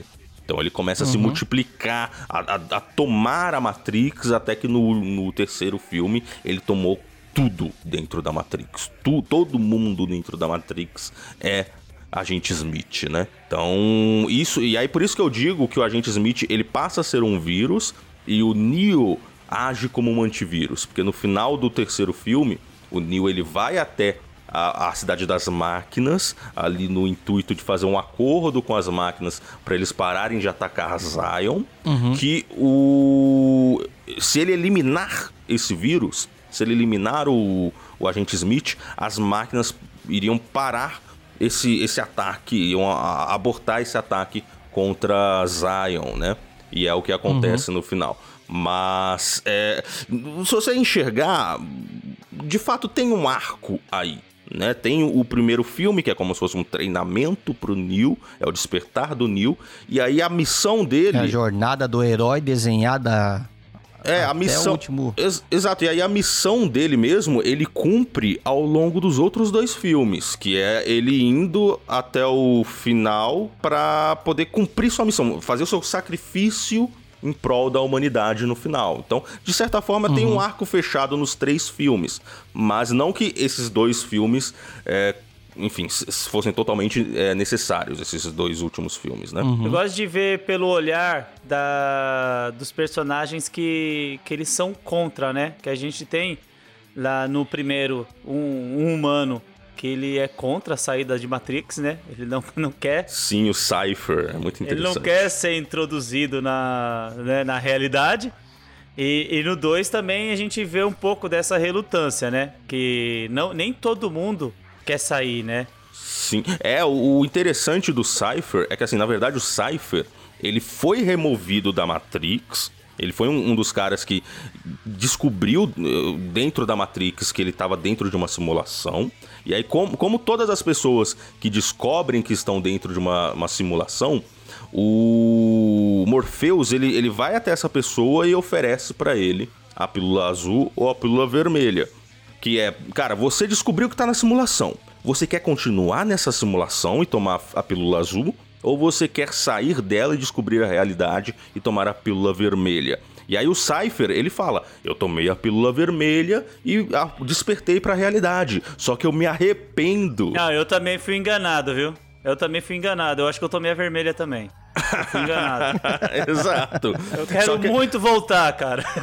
Ele era o cara que dizia ali. Eu também. Esse é literalmente o cara que tem tatuado. A ignorância é uma benção, né? É verdade. Exato. E aí ele fala, cara, eu me arrependo de ter tomado a pílula vermelha. Eu quero voltar para aquele mundo que era um mundo muito menos é, caótico, né? E é um uhum. mundo onde eu posso ser quem eu quiser. E aí ele entra em. Ele faz um acordo com o agente Smith de entregar ali a equipe do, do Morpheus, e é nesse momento que o Morpheus acaba sendo sequestrado, né? Ele faz esse acordo de, de entregar a equipe do Morpheus em troca. A, o agente Smith iria ajudar ele a voltar pro campo de, de, de de cultivo, né? Voltar como uma pessoa famosa, né, cara? Um cara rico. Sim, voltar como uma pessoa rica, poderosa e tal. Então é muito interessante esse conceito de que, cara, não é todo mundo que quer despertar pra Matrix virar um guerreiro e ficar lutando contra as máquinas. Putz, vamos ficar na Matrix ali, vivendo uma vida legal e tal. É Boa. É, cara. É um... não, não, eu não quero saber de, de, evolução, gente. Me deixa aqui no meu mundinho de mentira. Eu tô feliz, tô confortável onde eu tô. não Exatamente. Tem, não vem me trazer aventuras e alegrias. Eu quero ficar no meu sofá aqui, pô. Você vê que a, a pessoa, quando ela é inteligente demais, né? ela tá rodeada por pessoas ignorantes e ela se sente deslocada. Ela se sente até triste, porque é ela É assim sabe... que eu me sinto nesse podcast, é... viu, mano? Pô, trocando ideia com vocês aqui é complicado, mano. Dá até uma... você, você vê que a pessoa, ela tá ali, ela tá deslocada, porque ela, ela quer conversar sobre coisas do mundo dela que, que não, não, não tem nada a ver com o mundo daquela pessoa que para ela não interessa. Saber que o dólar tá, tá, tá oscilando, pra ela tanto faz, tanto fez. Sabe? A política de, é, do, do, de, de commodities, essas coisas, para ela não interessa. Isso aí não muda em nada a vida dela. Ela vai ter que acordar no outro dia, trabalhar, voltar do mesmo jeito. Exatamente, cara. Antes da gente entrar no quarto filme, tem também algumas coisas boas que, é, que eu acho interessante da gente pontuar sobre ah, sim, claro. o Matrix Reloaded e o Matrix Revolution. Por exemplo, tem, tem alguns conceitos que eles meio que arranham dentro daqueles dois filmes, que é a ideia dos programas que foram banidos, né, que ficaram obsoletos e aí eles passaram a ser banidos. Aí eles introduzem aquela ideia de que os espíritos que as pessoas enxergam são programas obsoletos, é, vampiros, é, lobisomens, essas coisas, são essas criaturas mitológicas. Todas elas faziam parte de algum programa que tinha alguma função dentro da Matrix. Isso eu achava, hum, eu acho muito interessante, né, deles deles trabalharem. Tem aquele conceito do Merovision também, que é um programa que ele é meio que um traficante de programas, ele é um programa que age ali na, na obscuridade, uhum. dando abrigo para esses programas é que foram... É, na Deep Web, exatamente. Ele é o cara da Deep Web. Ele é, tá e o que, ali... que seria o que, que seria então o oráculo? É o, é o pessoal mais esotérico, os adivinhos, os cartomantes? É, o, o oráculo, ele é um programa que ele trabalhava junto com o arquiteto que o arquiteto era hum. o programa que criou a Matrix, né? O Oráculo, ele era o programa responsável por enxergar o lado humano da Matrix, né? De, de poder é, cri, é, construir a Matrix. Eu vejo o Oráculo como um programa de estatística. É, é. A, a Oráculo, ela tinha o objetivo de construir a Matrix de uma forma que os humanos não escapassem, né? Porque o próprio arquiteto, ele explica no, no segundo filme que quando ele construiu a primeira versão da Matrix, é, na verdade, eu acho que nem, nem foi o arquiteto que disse isso, eu acho que foi até o agente Smith, né? Hum. Que ele explica que, que, na primeira versão da Matrix, o, todo mundo era feliz. Era um mundo perfeito e maravilhoso. Só que o cérebro humano das pessoas que estavam ali no, nos campos sendo cultivadas, o cérebro deles não se dava muito bem com essa ideia de mundo perfeito. As pessoas começavam a despertar em muita frequência, né? Eles começavam a perceber que aquele mundo era um mundo falso. Uhum. Então. A humanidade vive do caos. É, e aí, aí que entra a figura da Oráculo, que ela era o programa responsável por criar uma simulação que parecesse verdadeira. Eu... Para as pessoas continuarem ali, saca? Uma simulação que tinha um lado errado, que tinha um lado ali obscuro, justamente para ter esse equilíbrio entre, o, entre as coisas boas as, as coisas ruins e o cérebro humano conseguir compreender melhor isso. Sabe quando você tenta desligar seu computador ou quando você tenta, enfim, e você faz um comando e seu computador te mostra a mensagem tipo Seguinte, computa é, seguinte programa está aberto. Deseja fechá-lo mesmo assim sem salvar? é um programa assistente, né? Ele se adapta, ele se conecta facilmente a todos os outros programas, ele consegue ver tudo que está acontecendo no computador, ele te ajuda a tomar a, a decisão que você decide o que for melhor para você. Ela não. Assim, você tem certeza que você quer sair? Você vai perder isso. é melhor você ficar mais um pouquinho.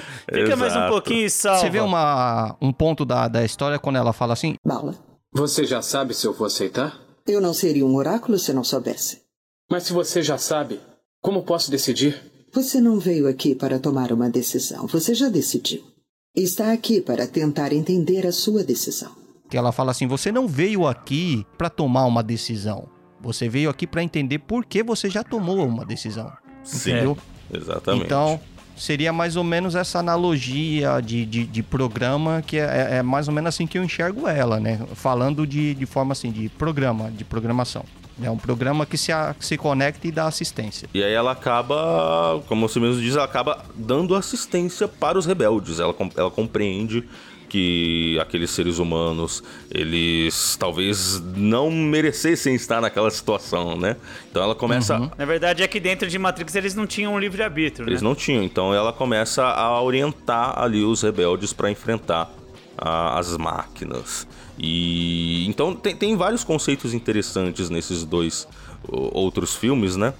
Que acabam até sendo um pouco arranhados no quarto filme, essa questão da justamente da da Oráculo ser um programa que diverge dos outros programas, uhum. isso acaba sendo arranhado no quarto filme que fala, por exemplo, sobre as máquinas, que acaba tendo uma guerra entre as máquinas, né? máquinas que discordam uma da outra e começa uma guerra ali entre elas e tal.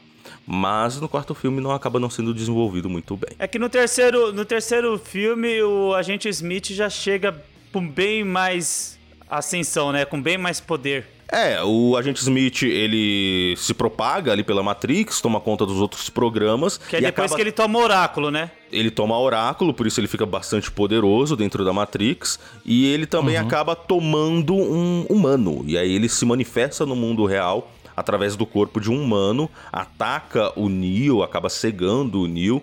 E acontece também um, um acidente enquanto eles tentam chegar na cidade das, das máquinas. E a, a Trinity acaba morrendo no processo, né? Uhum. E aí tem a batalha final. Então é. Até, até pro programa, é, o agente Smith, ele, ele não é só só um perigo para a humanidade, ele também é um perigo para o programa. Para o programa. E tem também aquela parte muito legal, né, de ação que acontece em Zion que você vê ali as pessoas tentando sobreviver ao ataque das, da, das máquinas, e aí tem ali o, os humanos é, usando aqueles mechas, aqueles robôs para enfrentar as máquinas, que é, que é uma coisa bem interessante, é, é, uma, é um estilo de ação muito presente em animes que eles conseguiram transportar para o filme também. E aí no final tem a grande batalha ali, estilo Dragon Ball, do Neo contra o, agente Smith. Uhum. E o agente Smith é, em tese, destruído para sempre. É, o Neo consegue livrar a Matrix desse vírus, mas ele também acaba morrendo no processo e as máquinas levam ele embora, sabe Deus para onde, né? E aí acabam usando isso como um gancho pro próximo filme. Morre ele e a Trinity. Uhum. Morre ele e a Trinity, exatamente. Só que eles conseguem salvar Zion por, por, por conta de um de um acordo, né? Sim, aí as máquinas se retiram, as máquinas que estavam atacando o Zion se retiram, no caso. É, do mesmo jeito que o arquétipo do herói deixa, né? Tipo, o herói tem que morrer no final pra um. Fazer um sacrifício. Por um, é, por um bem maior. Exatamente. Agora vamos poder, vamos dar a liberdade aqui do, do Raul, pessoal, poder extravasar o ódio mortal que ele tem. Não, não tô com ódio mortal, não. É só uma decepção, né, do, do que poderia ter sido esse quarto filme. Mas você esperava, não, sério, você esperava que ia ser tão bom assim? Você esperava não, eu, algo tão bom? Não, eu sempre espero algo bom. Hum. Tipo, quando eu vou no cinema, eu quero que o meu dinheirinho vale alguma coisa. É porque. É, é, é por, isso. Por conta do que estão lançando aí ultimamente, assim, a gente vê que né, a, a, a DC e a, e a Marvel estão lançando tanta coisa boa, tanta coisa assim, surpreendente, que, que, que, que, que acabam deixando a gente surpreendido. E nesse filme eu esperava, assim, que eu ia ser surpreendido com alguma coisa nova. Eu esperava alguma coisa diferente. Então, assim, eu, o que me deixou mais, mais impressionante nesse novo filme do Matrix, o, o 4, é, foi a participação do John Wick, né? Ficou bacana. John Wick. Interessante dizer. Ele fez uma ponta ali no filme, John Wick. Então... É, a gente viu que, o porquê que ele usa, né, a, a, barba e o cabelo grande, né? Porque quando ele tira, rapaz, o cara tá murcho por baixo, né? Rapaz. Vamos dar um resumo um, um pouco do Matrix. do Matrix Resurrections. É, por favor, pessoal, se você não assistiu o filme, eu acho que é, é um momento que você pode se, é, desconsiderar. Se, você não se, se importa com spoiler, toca o barco. Mas se você se importa mesmo, a gente vai falar do filme, entendeu? Exato. Então, vai lá, dá uma fica... assistida, depois volta aqui com nós. Pausa aí, é, anota a minutagem, manda no, Anota no seu WhatsApp aí, manda para alguém alguma minutagem, não sei, num papel e volta aqui depois. Exato, manda um sinal de fumaça aí pra pessoa. Mas Matrix Resurrections, ele é um filme que ele traz um conceito de que Neo não morreu. Neo, ele depois que ele é, foi levado pelas máquinas no terceiro filme, ele foi meio que reconstruído, ele teve seu corpo reconstruído, a Trinity também teve seu corpo reconstruído, e ambos ficaram 20 anos, aliás, dentro da Matrix, dentro do universo de Matrix, eles ficaram em tese 60 anos presos dentro da Matrix. Foram e... sequestrados. Exato, e a Matrix ali é, controlando eles, ali mantendo eles dentro dessa, dessa gaiola e tal. E a Matrix ela teve um update Agora nós vemos uma Matrix 2.0, que agora não é mais comandada pelo arquiteto. É, exato. É, tiveram outras versões anteriores, né? Mas o, a Matrix agora ela é comand, não é mais comandada pelo arquiteto, agora ela é comandada por um cara que, que ele é o analista. Ele é um cara que ele enxergou, ele é um programa, né? Que ele enxergou que ele poderia é, manter muito mais pessoas presas dentro da Matrix se ele fizesse ali algumas modificações, tornasse a Matrix, a Matrix mais moderna e mais alegre, não sei o que. E aí a gente uhum. acompanha a história de um novo grupo que eles vivem agora 60 anos depois da, da vitória de Zion. E esse novo grupo é comandado pela Bugs, que é um grupo é, ali de, de, uma nova nave, né? Que eles têm ali. O filme começa com eles presos num negócio ali que eu não entendi muito bem, que eles chamam de modal, né? Uhum. Eles descobrem que esse modal é um sistema que teria sido criado pelo próprio é, Neo dentro da Matrix, enquanto ele estava ali é, preso dentro da Matrix, né? Uhum. E aí eles tentam interagir com o Neo para trazer o Neo de volta e se juntar à causa deles, né? E a gente vê o Neo despertando uma outra vez e a missão dessa vez do Neo é também despertar a Trinity que é o amor da vida dele, que está preso dentro deste mundo maluco de simulação virtual. Uhum. Eu acho que o que dá uma tristeza na, pro pessoal que cria uma atmosfera já.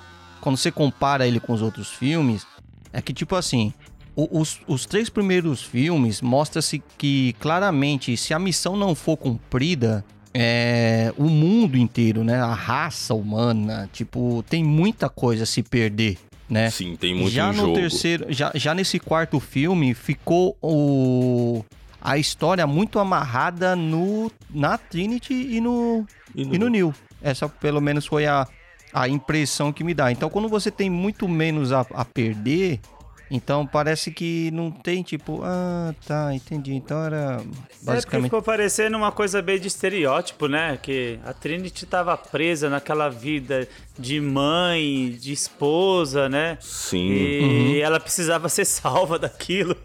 É, ca casada ali com o Chad, né? Ela era a Tiffany casada com o Chad. E vocês sabem quem é aquele cara? O Chad, o marido da, da, da Tiffany, da Trinity. Não. Ele é o Chad Stahelski, né? Ele é o diretor de John Wick. Hum, é. Tá vendo? Olha John só, Wick. Isso não sabia, não.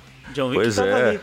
É porque o Chad Stahelski, ele era o dublê do, do Keanu Reeves nos filmes de Matrix, né, nos três primeiros. E aí, com o tempo, ele se tornou diretor. E aí, ele, junto com o Keanu Reeves, eles criaram lá a franquia John Wick. E aí, aí ele voltou agora nesse filme para fazer uma ponta, né? Como o marido da, da Trinity. Certo. E aí é essa questão. E eles querem de despertar a Trinity desse terror do, do casamento, sei lá. e qual, qual foi a visão que vocês têm, assim, do filme, assim, tipo... Cara, o quão, olha... O quão ruim ele foi para vocês, o quão bom ele foi para vocês? A questão é que é, a gente tem que lembrar também que as criadoras de Matrix elas passaram por muitas mudanças desde o primeiro filme lá de Matrix, né? Uhum. É, elas eram conhecidas como os irmãos Wachowski, né? Uhum. E só que aí elas se descobriram como pessoas trans, né? Como mulheres trans.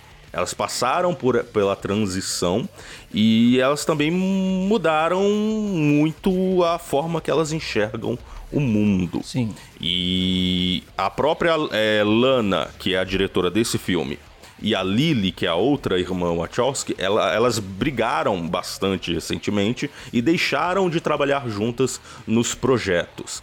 E aí quando a Lana ela decide fazer essa continuação de Matrix, ela decide porque é, os pais dela morreram.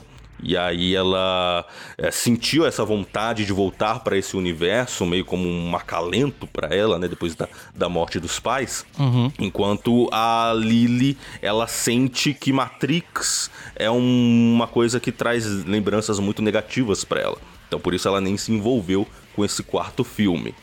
E aí, a Lana, o, o, que eu senti é que, na verdade, esse quarto filme é mais como se fosse um protesto da Lana, sabe? Ela, eu acho que ela não se interessou muito em fazer uma continuação de Matrix. Tanto é que, ao assistir o, o filme, principalmente ali no começo, você repara que o próprio filme faz várias piadas com Matrix, né?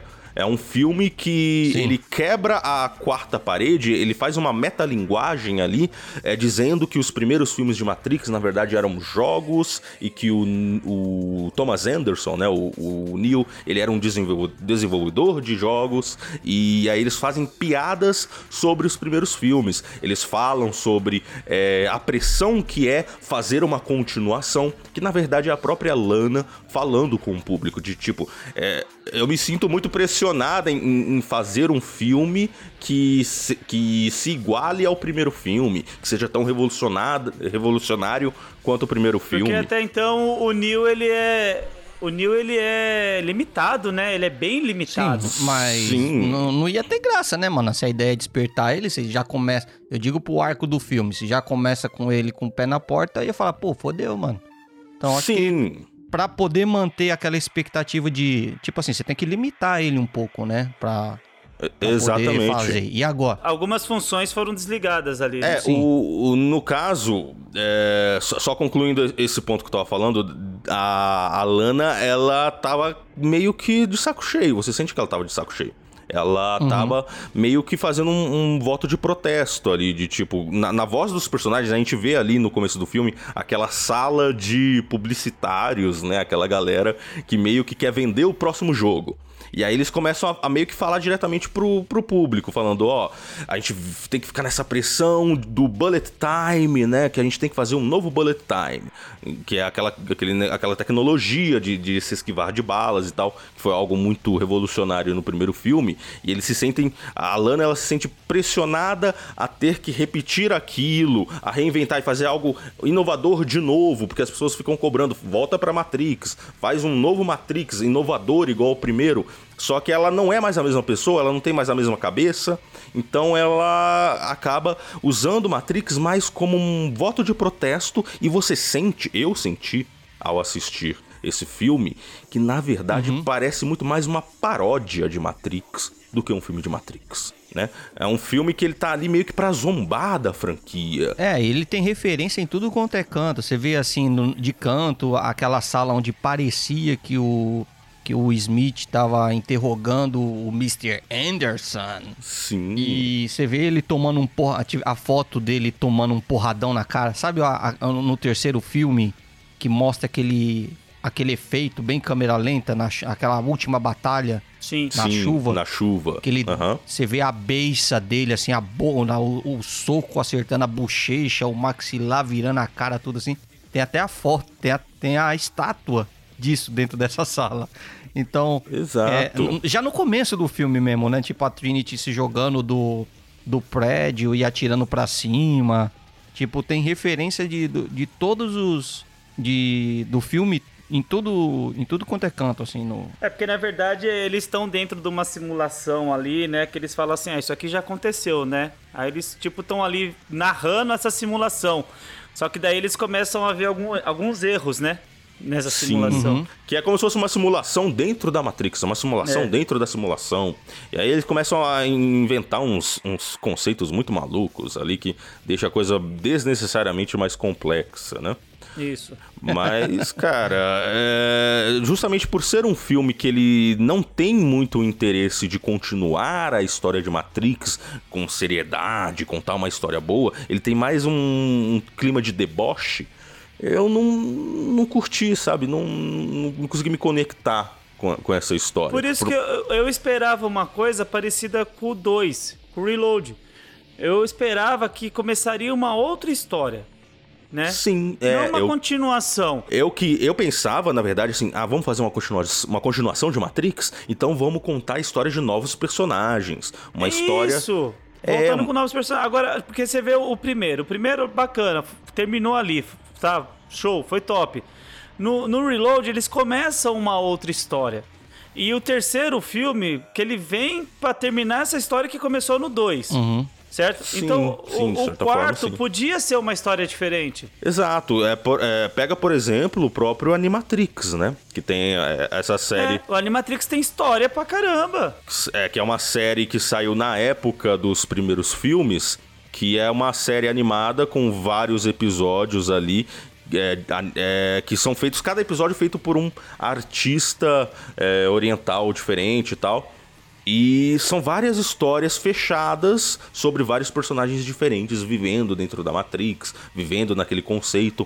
Então eu sempre imaginei, ah, vamos fazer um Matrix 4? Então eles poderiam fazer uma história que se passa, sei lá, 300 anos no futuro, uma história que no qual o contexto muda completamente. Já- eles já estão vivendo Mostra a Zion, É, né? Zion mostrar uma Zion evoluída, evoluída, né? Igual exatamente. mostrou ali, é, Zion com o apoio de algumas máquinas, né, que teve ali, que eu achei legal essa parte aí, que algumas máquinas se rebelaram, né, e ficaram ao- do lado dos humanos. Exato. É, são conce... Tem conceitos interessantes nesse filme, só que é tudo muito mal desenvolvido. É, é é exatamente o que eu falei no começo, né, cara? Eu acho que como gerou muito em torno deles e, e não foi focado tanto no. po- Porque assim, poderia. Você vê que hoje alguns robôs estavam ajudando, né? Os humanos, tudo. Como o Fábio mesmo falou, poderia ter mostrado melhor como que Zion está no dia- nos dias de hoje.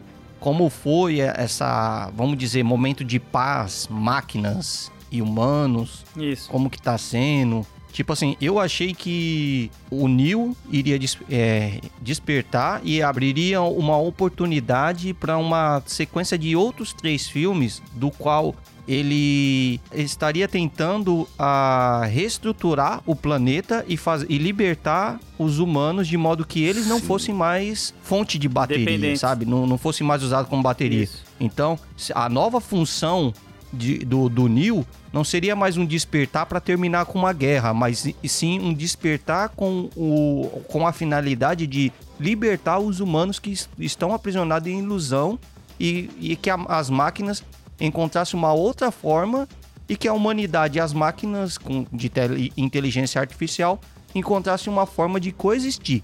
Entendeu? Essa foi a minha. Falei, ah, vai, vou pra dentro dessa, dessa pegada aí. Vai, vai ser isso que vai rolar e vai rolar pelo menos mais três filmes. Mas, né? Sim, e esse filme, ele, é- ele é até. Esse filme, ele, ele não é que esse filme ele é de todo ruim. Ele tem conceitos interessantes. Ele até arranha um pouco isso, né? Que você falou. De tipo, o. Depois que o Neo é, derrotou as o, o- derrotou o agente Smith no terceiro filme lá. E aconteceu esse momento de paz entre as máquinas e os humanos. Aconteceu das máquinas verem ali o que o sacrifício que o Neo fez e algumas máquinas começaram a se, rebe- se rebelar contra outras, né? Aí acontece aquele momento bastante interessante desse filme que a Niobe, né? Que é a única personagem viva ali do, do elenco do filme dos filmes anteriores. Ela é a, a líder de uma nova cidade, que é a cidade de Io, que é uma cidade que tá ali descobrindo eh, ali uma nova forma de energia e eles têm ali como se fosse um, um sol artificial, uma coisa assim. E aí eles começam a cultivar plantas e tal. E essa Niobe, ela fala sobre o passado, ela fala que depois que o Neo se sacrificou, as máquinas começaram uma guerra entre elas, saca? Ou seja, é um período que eu acho que poderia contar uma história interessante ali, né? Pô, É, ficar da- bacana mesmo, cara. os humanos, boa ali pra- exato, os pra- pra humanos desenvolver. se unindo contra, aliás, se unindo com máquinas e com programas para enfrentar outras máquinas. Putz, dava pra contar uma história super interessante. Dentro e fora É, de Matrix, né? Dentro e fora da Matrix, exatamente. Só que aí eles ficam muito apegados. Eu acho que isso aí foi mais uma exigência também do estúdio, também, não, não só da Lana. De tipo, ah, não, tem que trazer o Neo de volta, tem que trazer a Trini de volta, porque a gente tem que vender, tem que ter bilheteria não sei o quê. E aí acaba ficando preso nesse negócio que era uma história que já tinha sido fechada, sabe? O sacrifício do Neo já tinha acontecido, o amor deles já tinha sido concluído, vai trazer eles de volta, sabe? Em vez de contar uma nova história com novos personagens. Putz. Mas o mais triste desse filme, pra mim, é no finalzinho ali, a Trinity voltando como o Neil fez no primeiro filme. Falando aquelas frases que é, vocês agora não tem como se esconder, é, quem vai tomar conta é, é, a gente, sabe? Agora a gente tem um poder. A, a, a, Trinity meio que vira uma nova escolhida também, ali junto com o Neo. É. E eles reduzem, como eu falei, a questão ali do, dos poderes do Neo.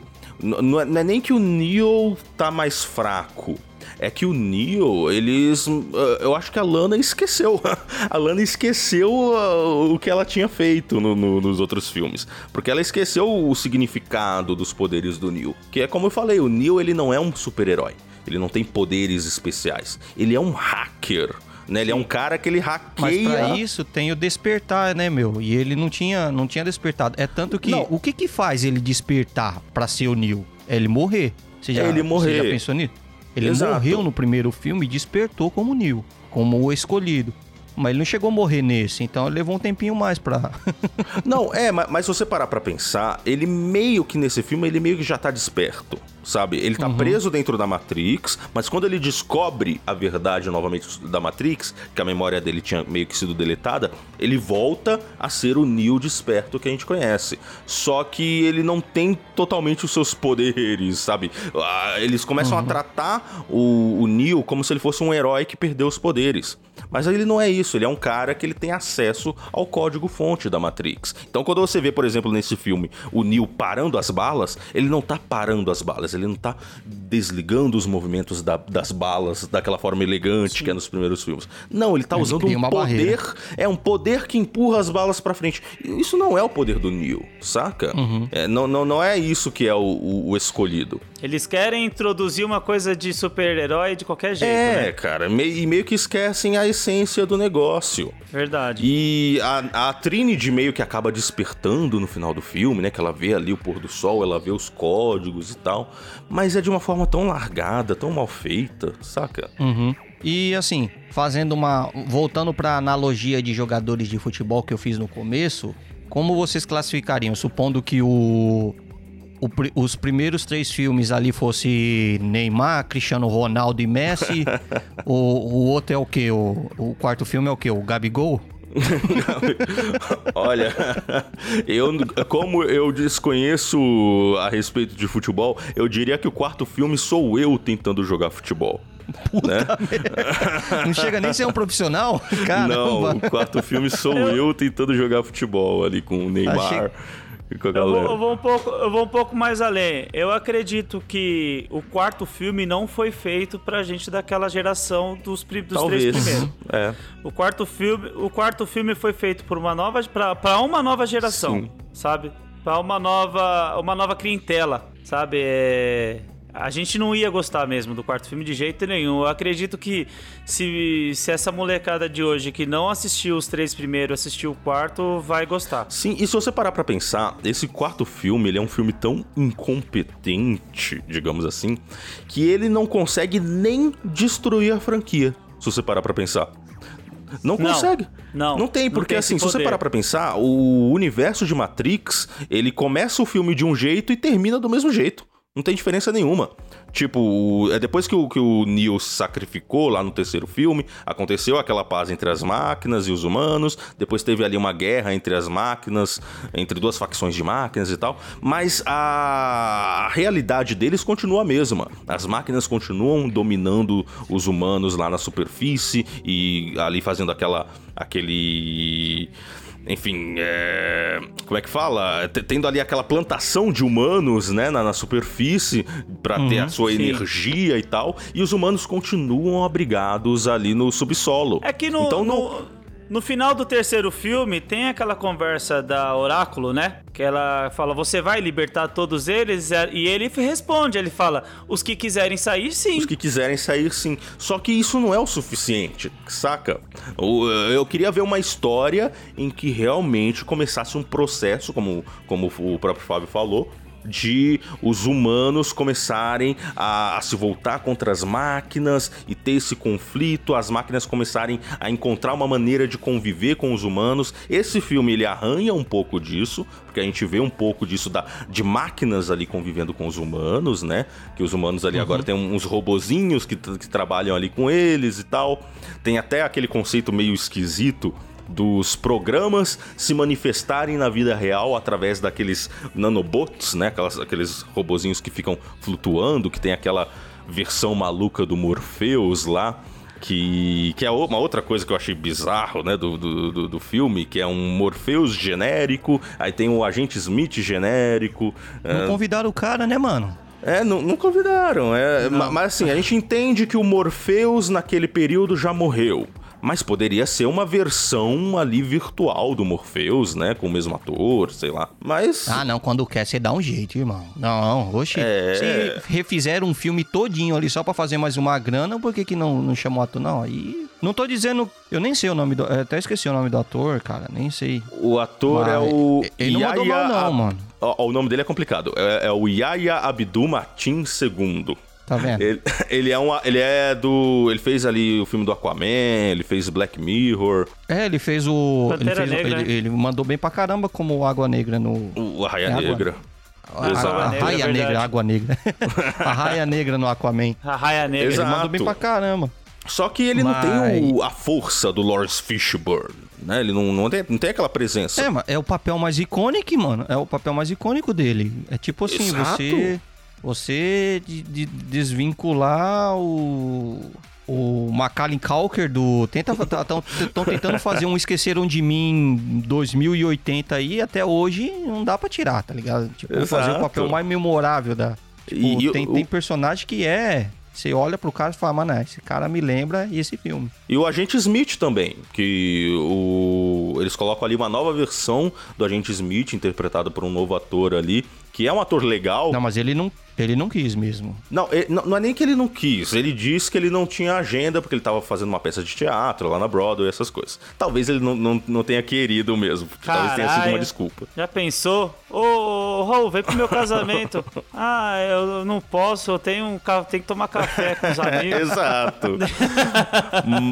Mas. Caralho. Ele foi bem educado, Sim. né? Exato. E, e, você vê que o papel ele perde, né? O agente Smith, esse novo agente Smith, por mais que ele seja um ator que eu gosto, que ele é de uma série chamada Mind Hunter, que eu acho muito legal, mas ele não tem o peso, cara. Porra, não, não tem comparação. O agente Smith original, né? O Hugo Weaving, o cara, quando ele aparece, ele já é tenebroso. Você fica com medo daquele cara. Ele tem uma imponência, uma força, saca? Seu maxilar de ódio, servir é. os dentes rangindo de ódio.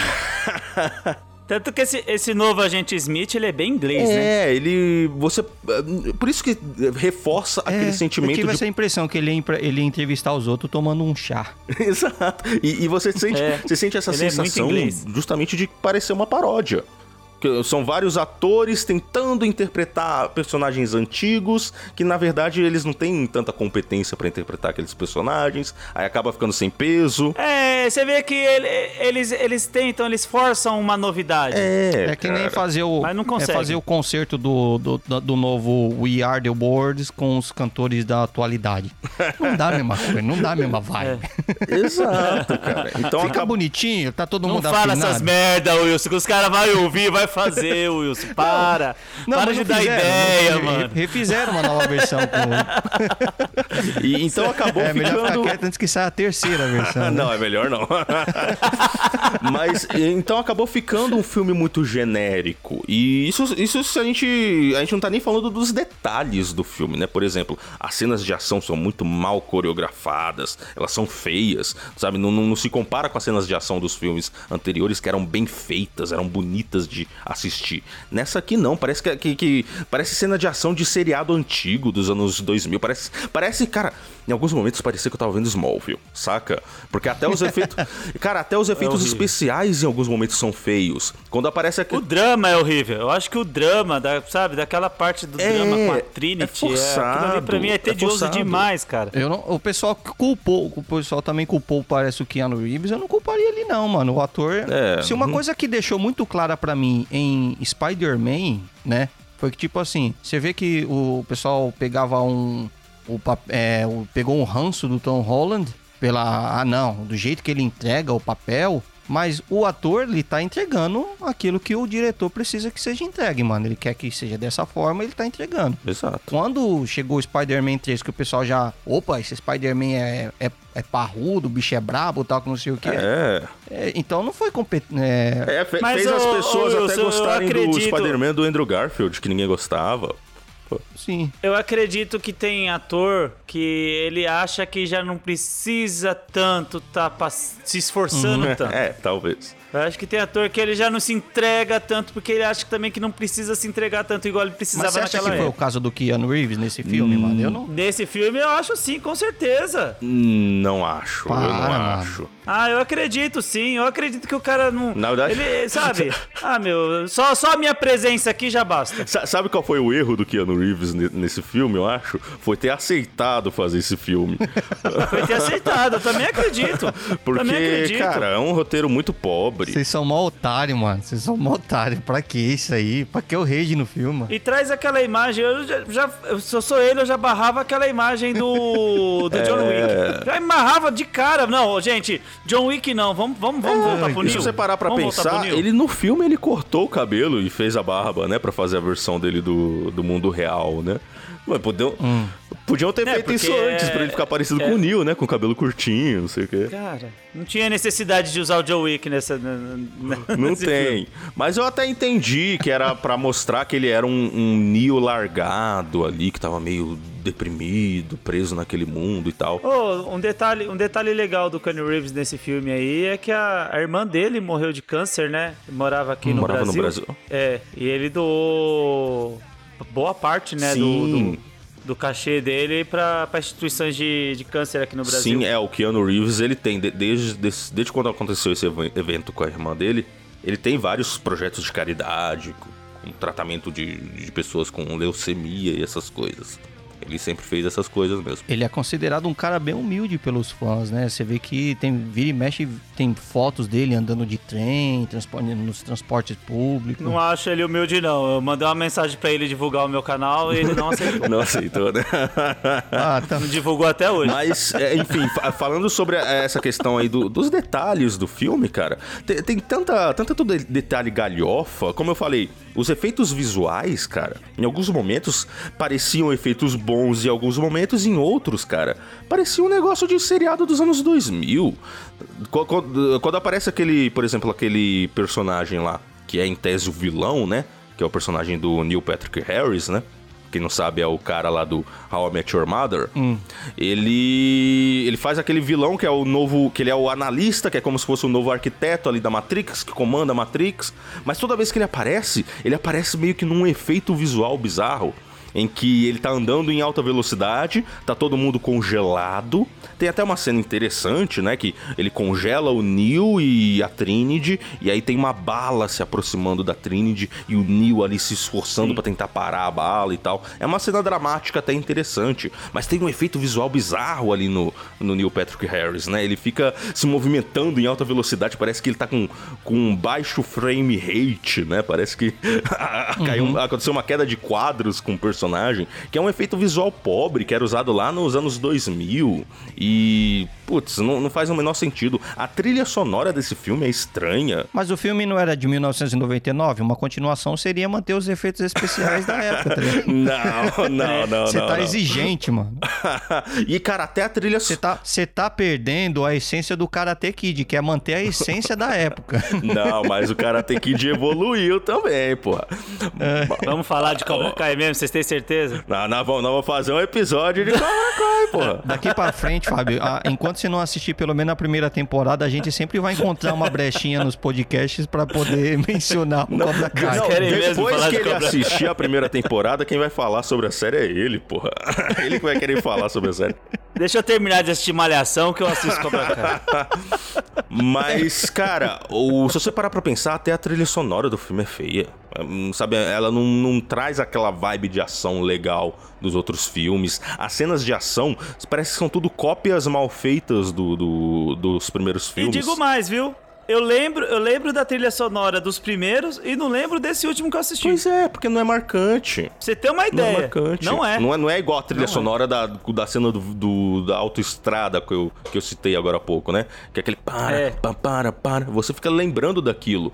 Agora, esse filme, a trilha sonora é ruim, as cenas de ação são mal feitas e elas são meio que versões genéricas das cenas de ação que já existiam no primeiro filme. O final é, é anticlimático, sabe? Não, não tem um- um final de verdade. Então você repara que é como se fosse uma paródia mesmo, sabe?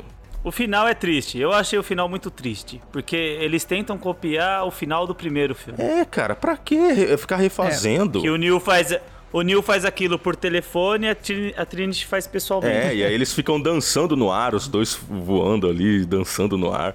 É um negócio muito brega, que parece uma novela da Record, sabe? É um negócio muito feio. Bom, pessoal, ficou aqui, ao- ficou aqui muito claro que o Fábio e o Raul, eu acho que eles não gostaram do filme. Eu acho que eles deixaram isso claro, né? Então, É, cara. a gente É tá com quase duas horas de podcast e, obviamente, não é fácil falar de quatro filmes, né? De uma franquia tão, tão foda e boa. E falamos pouco Matrix. ainda, falamos e pouco falamos ainda. pouco, porra. Se a gente tivesse que abordar todos os, os personagens, né? E suas funções, enfim. Nem falei muito... do Seraph, nem falei do Seraph, que é um dos personagens mais legais ali da, da franquia, ali, Sim. aquele japonês que luta com, com Neo nos filmes e tal. Enfim, daria pra fazer um podcast de, de, de um dia, né? Não seria não de uma de horas, né? Mas seria dá, dá para falar de, de Matrix tranquilamente por muito tempo.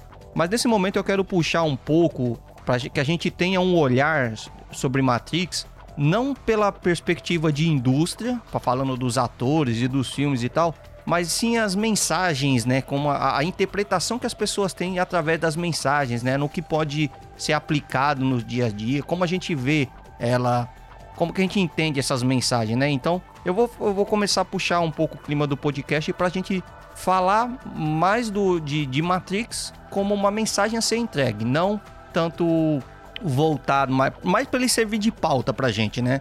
É, e queria... Sabe qual foi a mensagem desse último filme?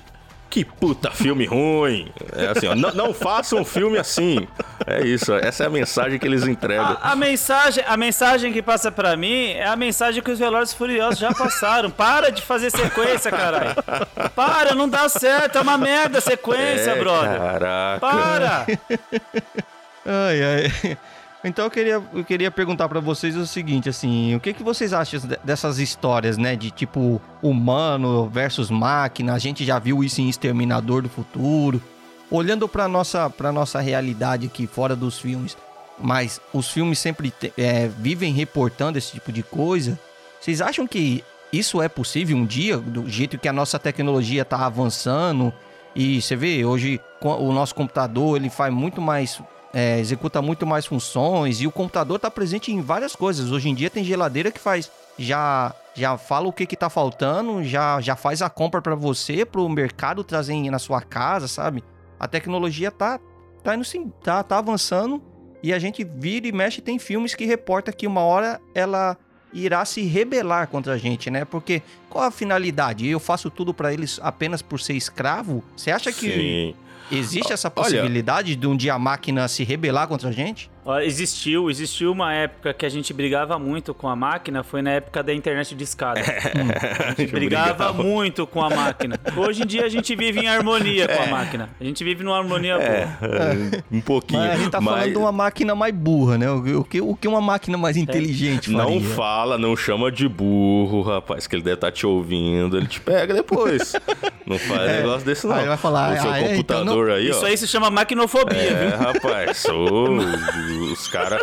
as máquinas vão se rebelar aí, ó. Vão, vão- o primeiro que vai ser pego aí é o, é o Wilson. Se a esquerda, se a esquerda ouvir você falando mal da máquina, vai dar Tá merda. ruim.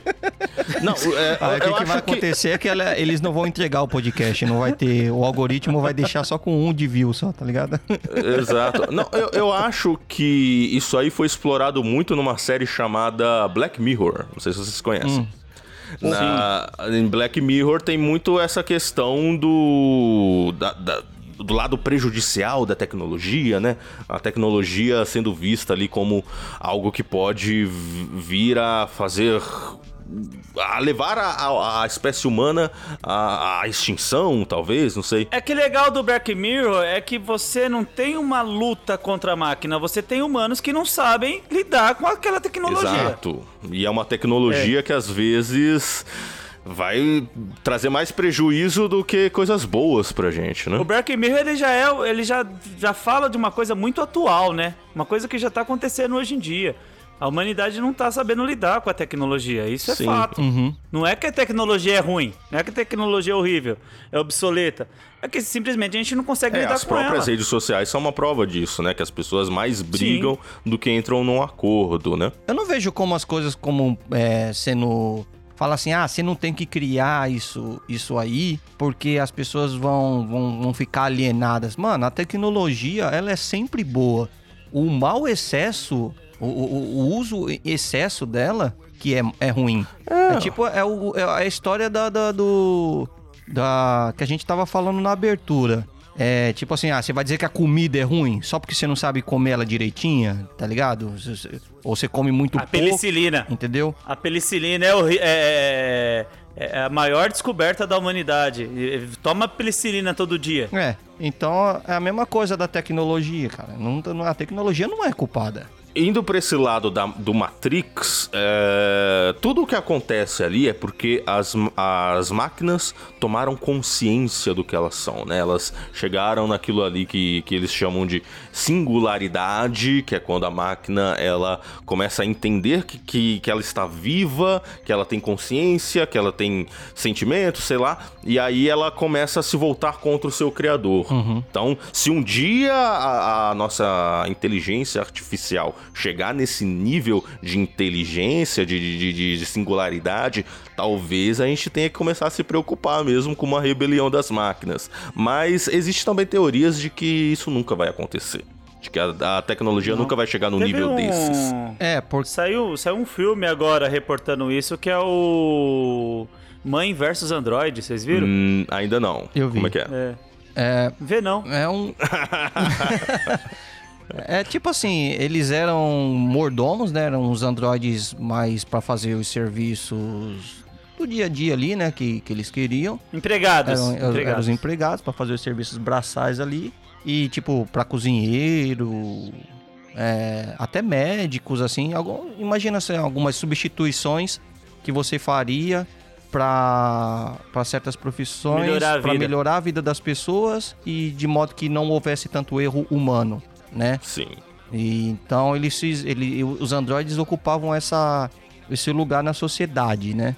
Mas eles têm, têm ali o dia do outbreak que eles realmente se rebelam contra e falam: não, dessa vez a gente não vai mais servir, vamos matar todos os humanos.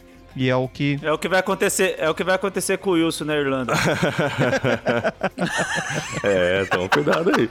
Um dia ele vai se rebelar. Então, cuidado com esse Wilson.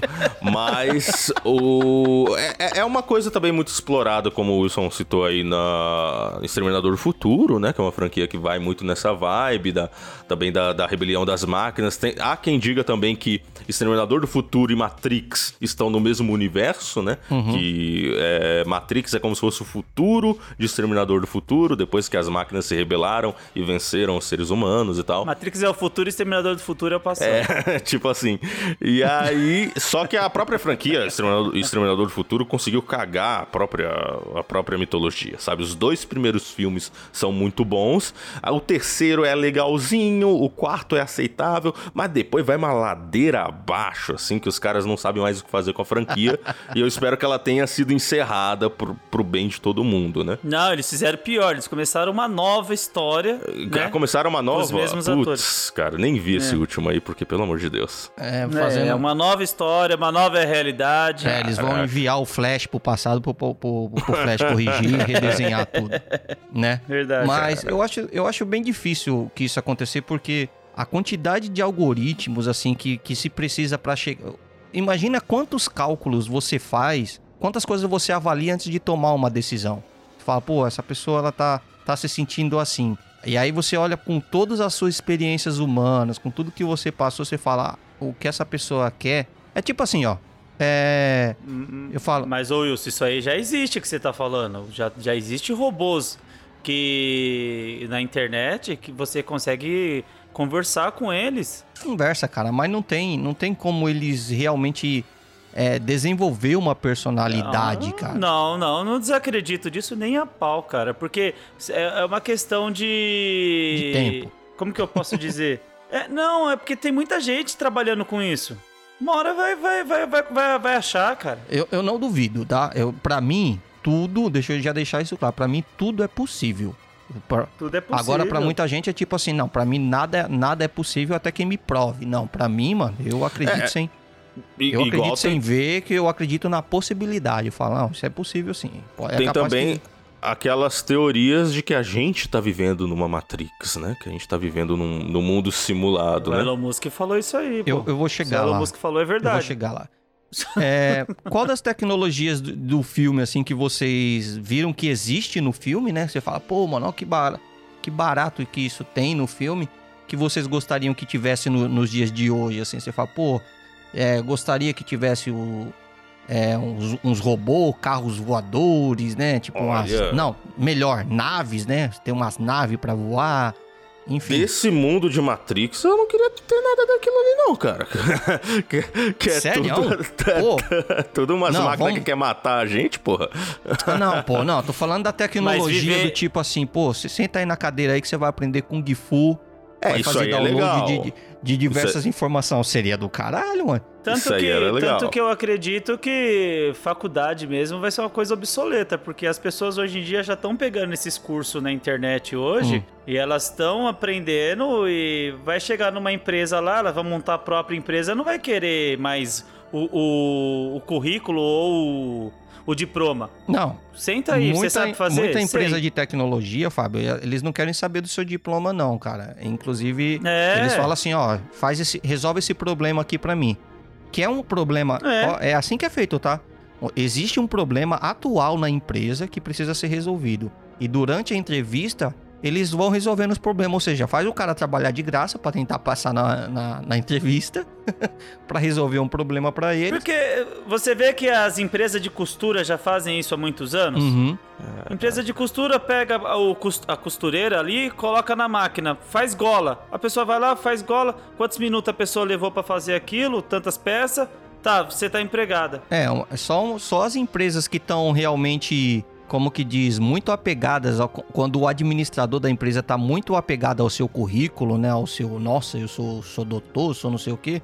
Só quando ele é muito, tá muito vaidoso nessa pegada, para ele realmente é, ignorar o fato de que a gente tem profissionais aí que são tão, são tão competentes quanto, que não, não tem uma faculdade, mas que são autodidatas que conseguem desenvolver. Porque no final das contas, ele não precisa do, do cara diplomado ali que em faculdade a gente sabe que acontece muita gente que vai lá e faz aquela colinha básica, ninguém viu, ou aquela passada de aquela passada de pano que ninguém viu nada, tal. Sim. E tem muito profissional que, cara, é tão apaixonado mesmo que que, que é autodidata, entendeu? Então é, seria muito inteligente da, da, da, da, das empresas mesmo começarem a assumir uma postura de que, tipo assim, ah, o cara não fez faculdade, não fez é, não fez escolinha no, no clube do, do, de futebol, mas jogou na rua o tempo todo e faz gol pra caralho. E aí? no contrato, é. o cara não sabe jogar bola? não tem o e diploma? acontece muito isso no futebol, né? No futebol acontece, ah, acontece. muito disso. O que tem de, de, de, gente de não ter o empresário já, já é, é. é peixe entregue. Não dá dinheiro para empresário. Sim, mas caramba, eu não sou, eu detesto futebol e tô só puxando assunto sobre futebol hoje. Que, que bosta. A outra questão que tem em Matrix que existe hoje também é o fato de você viver uma vida virtual. Hoje, boa parte das pessoas vivem uma vida virtual. E a realidade da pessoa é totalmente Mas diferente. seria essa a tecnologia que você gostaria de ter? Se realmente não, se conectar numa realidade que que alternativa? Uma, uma tecnologia. É, uma tecnologia que tem Matrix hoje, que tem Matrix, né? Que existe hoje que é você viver numa realidade é virtual, que isso já acontece metaverso, muito. Metaverso, né, que o pessoal que fala. Tá vindo com muito mais força, né? Porque você vê que até a, a Microsoft fez uma, um, uma fusão essa semana com uma empresa de videogames que, que é justamente para investir nessa área de metaverso. Sim. É. Já assim, para vocês, qual que é a mensagem principal que que Matrix deixou para vocês, assim? Você fala, pô, mano, ó, tipo, ah, tem muito filme que fala assim, ah, a mensagem disso aqui é humano versus máquina. Ah, outra Não. mensagem é tipo, ah, dê valor. A, a mensagem de clique. A mensagem de clique é tipo, dê valor pro seu tempo. Na verdade, eu acredito que seja humano versus o imperialismo, ou humano versus o capitalismo. Uhum. Seria uma coisa mais política. Eu acho que a mensagem que a, que a franquia. Eu acho que a mensagem que a franquia deixa é termine a franquia enquanto ela ainda tá no auge sabe? Encerre a franquia não, ali enquanto ela tá ainda tá no auge. Já tá, estamos porque... voltando novamente pra indústria e tal. Não, essa é a mensagem. Qual é a mensagem eu... que essa franquia passa? Deixa eu ver a minha... É um filme eu... bom e outros três filmes meia boca, porra. Não, a mensagem que deixou para mim assim, cara, que, que eu olho mais pro lado mais simbólico dele, é que você tem que procurar o seu despertar, entendeu? Você tem que é, aceitar que a é, Matrix é muito sobre escolha. Escolha, então essa é a mensagem que deixou para você, assim. Você entende mais como escolhas na vida. É, porque é sempre sobre escolha. A escolha entre a pílula azul e a pílula vermelha, escolha entre despertar e continuar na Matrix. Então é, é muito sobre, é, será que nós temos livre arbítrio?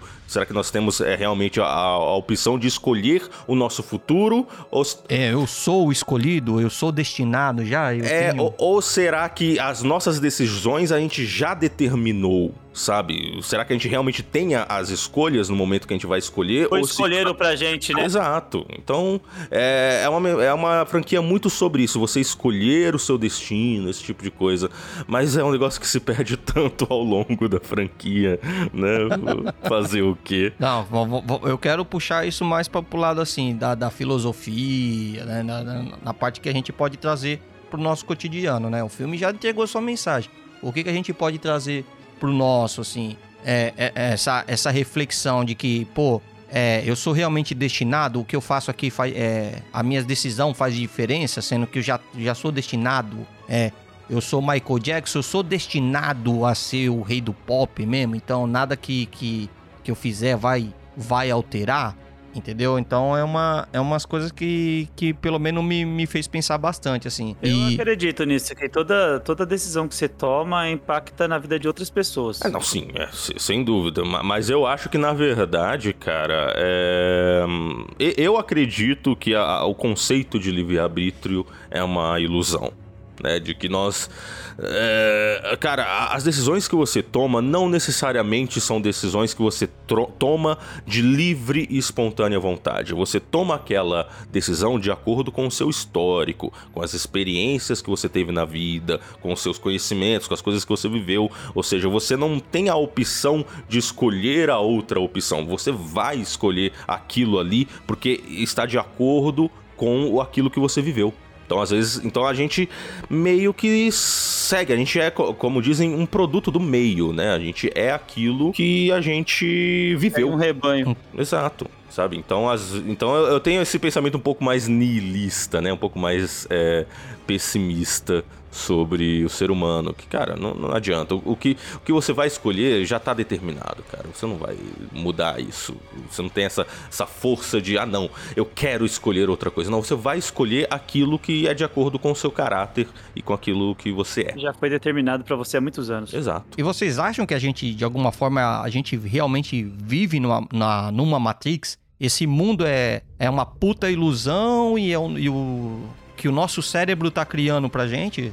O que, que você. Quando, é, quando você vê uma pessoa postar uma vida que ela não, que ela não tem, até uma aparência uhum. que ela não é. Uhum. Com certeza, a gente já vive numa Matrix já vai fazer uma cota já de. É, o, o, Elon Musk, né, que o Fábio citou, ele veio com essa teoria de que, na verdade, é, há muito mais chances de nós estarmos numa simulação do que num mundo real, né? Uhum. Mas assim, é, eu acho que na verdade é uma questão irrelevante se você parar pra pensar, cara. Porque se a gente.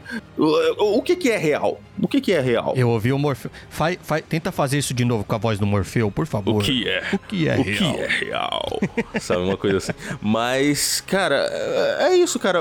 É importante mesmo nós estarmos no mundo real? Ou será que estarmos numa simulação já não basta, sabe? Então. Porque o que, o que conta pra gente no final são são as experiências, né? Não é tanto, é. não é tanto o que você, o que você tem, o que você que você. Será que o que você faz? Sim, até vai até para uma questão meio metafísica de, de, tipo, ah, por que que é, a pessoa ela ela não às vezes a pessoa não segue uma religião ou não é não é crente de uma religião ou a não pessoa segue padrões, né? É, a pessoa ela é, enfim, ela não não pensa muito em Deus, porque às vezes a pessoa ela simplesmente acha que ela não tem muito o que fazer a respeito disso. É, esse é um, um, a minha visão de mundo, de tipo, se Deus existe, se Deus ele governa a nossa vida e tal, ele ele tá ali interagindo, ele tá ali é, é, intercedendo por nós e tal. Ah, não, não há nada que a gente possa interferir nas vontades de Deus. Uhum. Sabe o que Deus quer, ele já quer. Sabe, ele é, o, ele é o ser supremo do universo. A gente não vai nunca compreender a vontade dele. A gente nunca vai compreender se o que nós vivemos é uma realidade ou uma simulação.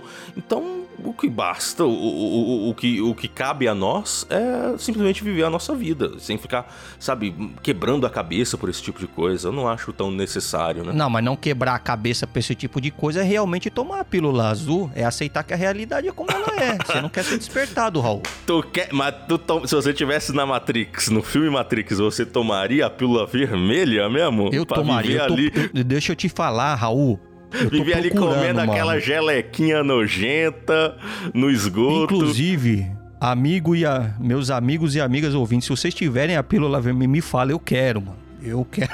a pílula vermelha? Você quer a pílula vermelha mesmo? Você quer despertar? Eu tomo, eu tomo. Ah, eu tomei a pílula vermelha, viu? Eu tomei. É, porque você tá no. Eu acho que eu tava numa realidade muito boa, certo? Sim. E eu tomei a vermelha. É, eu tomo a pílula vermelha todo dia quando eu acordo de manhã. É um desastre é. mesmo. Porque assim, gente, ó, se vocês. Se, se, vamos acreditar que a gente vive na Matrix, tá? Vamos, vamos acreditar que.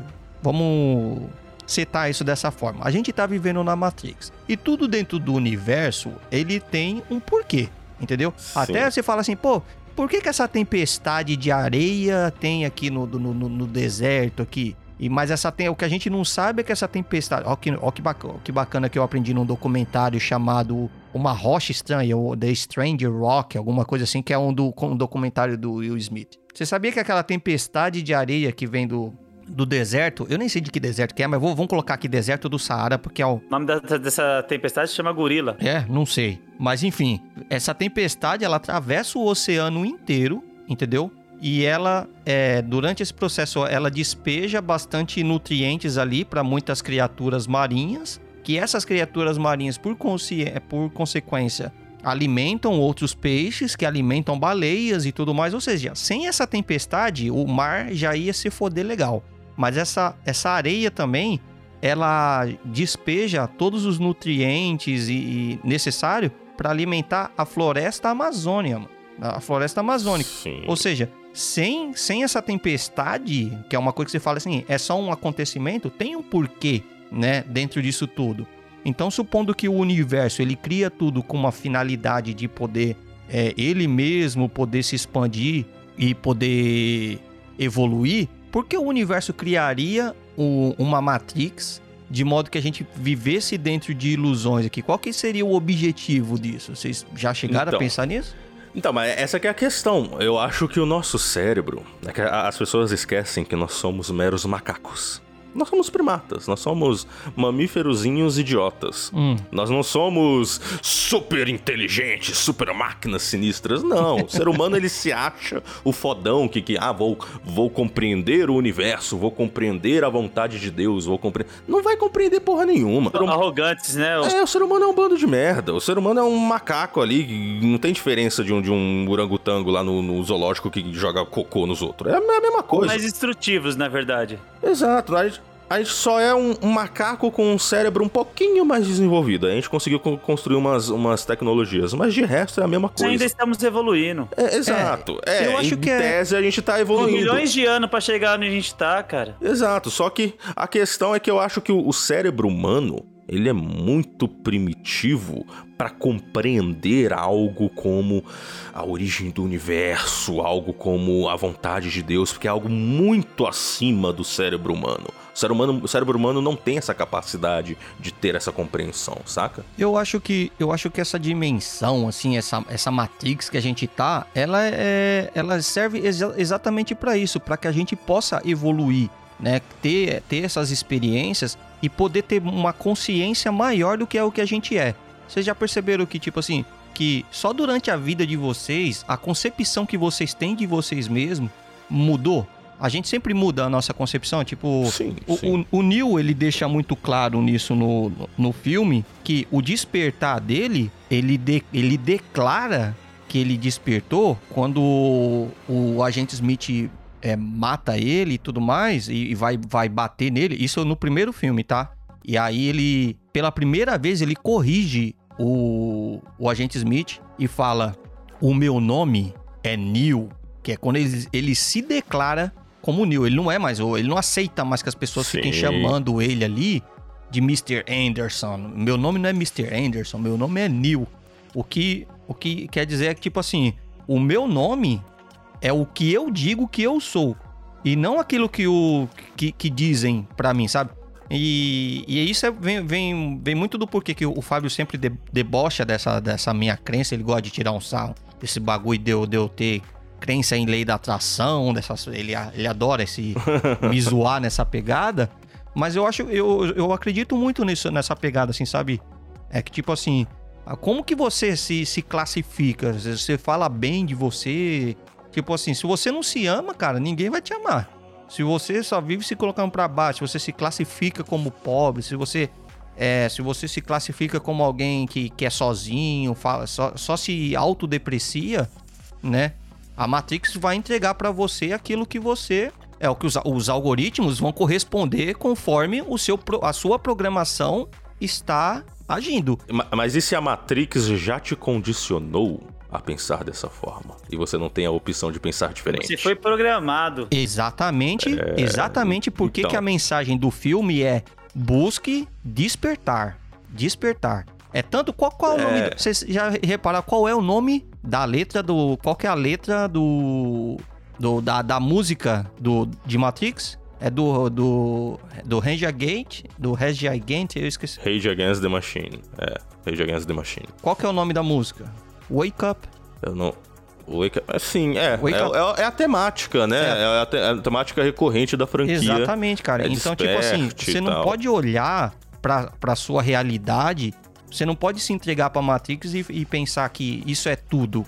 Tem muito mais coisas. E se, eu, quanto mais você evolui, você vai ser enviado para outras para outras dimensões. Eu não acredito nesse bagulho de ah, você vai estar tá no céu e lá vai estar tá tudo resolvido para você. Tipo assim, o próprio filme da Matrix falou que quando for entregue por seres humanos, tudo feitinho, tudo para é tudo tudo bonitinho, tudo perfeitinho, é... Eles não aceitam. Foi chato. A mente humana não aceita. Foi chata pra caramba. Ninguém, a, a humanidade não aceita e, a, a, e foram perdidas colheitas, cara. É, Exatamente. Várias safras ali morreram. Por quê? O que faz a gente se desenvolver mesmo, a dor faz a gente crescer. Sim, entendeu? exatamente. Vai. Pergunta para qualquer fisiculturista como é que o músculo cresce. Entendeu? Pergunta para qualquer gente que vai pra uma academia como é que o músculo cresce. Então, todas essas esses traumas que a gente tem, a gente não pode, ele, eles não podem nos classificar como tipo assim, eu sou uma vítima dessas coisas. É, isso não me define, entendeu? Sim. Isso não me define. Eu, eu, eu cresço com essas coisas. A ideia de, de, de se você está condicionado em momentos de dificuldade, pensa só, muita coisa que te incomodava pra caralho, pra caralho quando você era criança, hoje em dia você leva de boa. Exemplo, quando alguém, um, um, menino chamava você, é, seu filho da puta. Mano, isso acabava com o teu dia, mano. Mano, não vai xingar minha mãe, não, mano. O pau quebrava. da puta. Né? Hoje em dia eu falo, é, esse Fábio filho da puta, nós dá risada, tá ligado? Porque você tá bem resolvido com essa questão. Então, eu acho que toda vez que a gente lida com conflitos ai, é Bolsonaro, ai, é Lula, ai, é feminismo, é machismo, todas essas coisas. Se alguém falou alguma coisa e isso te incomodou, isso tá aqui, é, eu, eu vejo isso para mim, tá? Eu não tô aqui pra, pra cagar regra pra como é que você tem que seguir a sua vida. Essa é a minha compreensão que eu tenho. Você não é o rei da razão. É, eu não sou, não sou o rei da razão. Mas eu, eu, só tô querendo realmente explicar o meu, meu ponto de vista para as coisas. Que toda vez que você encontra um, um, uma coisa que te incomoda, isso não quer dizer que o mundo tem que mudar para que você se sinta confortável com isso. O mundo tá aqui para te dar experiências para que você evolua com isso. Fala, pô, se isso aqui te incomoda, é uma coisa que você precisa resolver.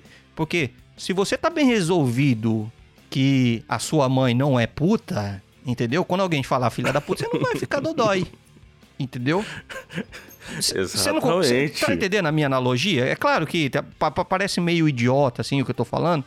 E, e, e talvez seja, mas vocês estão entendendo onde é que eu quero chegar? Tipo assim, se alguma coisa incomodou, incomoda vocês, e me incomoda, eu, pelo menos eu olho dessa forma, eu tento encontrar ali uma oportunidade de corrigir alguma coisa em mim. E assim eu posso seguir um pouco mais, é, um pouco mais evoluído. E é para isso que a Matrix está aqui. Entendeu? Para me, me dar experiências que me conectam com, com, com experiências da qual eu preciso passar para que eu siga mais evoluído. Porque a, a, a lei da natureza precisa de evolução. Entendeu? Você não. Você não acha muito cruel que, tipo assim, só o macho mais forte, o mais desenvolvido do, dos, no, no reino do animal é, pode procriar com as outras, com, com, com, todas as fêmeas? Você já viu esses, do, esses, esses documentários de, pra, de animais assim? É... é... porque a vida, cara, ela busca a evolução da, da, da melhor, entendeu? Exatamente. A espécie que tem a melhor visão, que tem uns músculos mais desenvolvidos, que se adapta, um macho Por que se adapta. Eu tenho seis filhos, né? É, então, tá vendo aí, ó? Já fez seu papel Eu sou a espécie dominante. Claramente um cara muito evoluído aqui. Mas cê, cê, faz sentido o que eu tô falando? Agora fez sentido. Agora que tem um monte de, de, de, de você gostou, né, safado?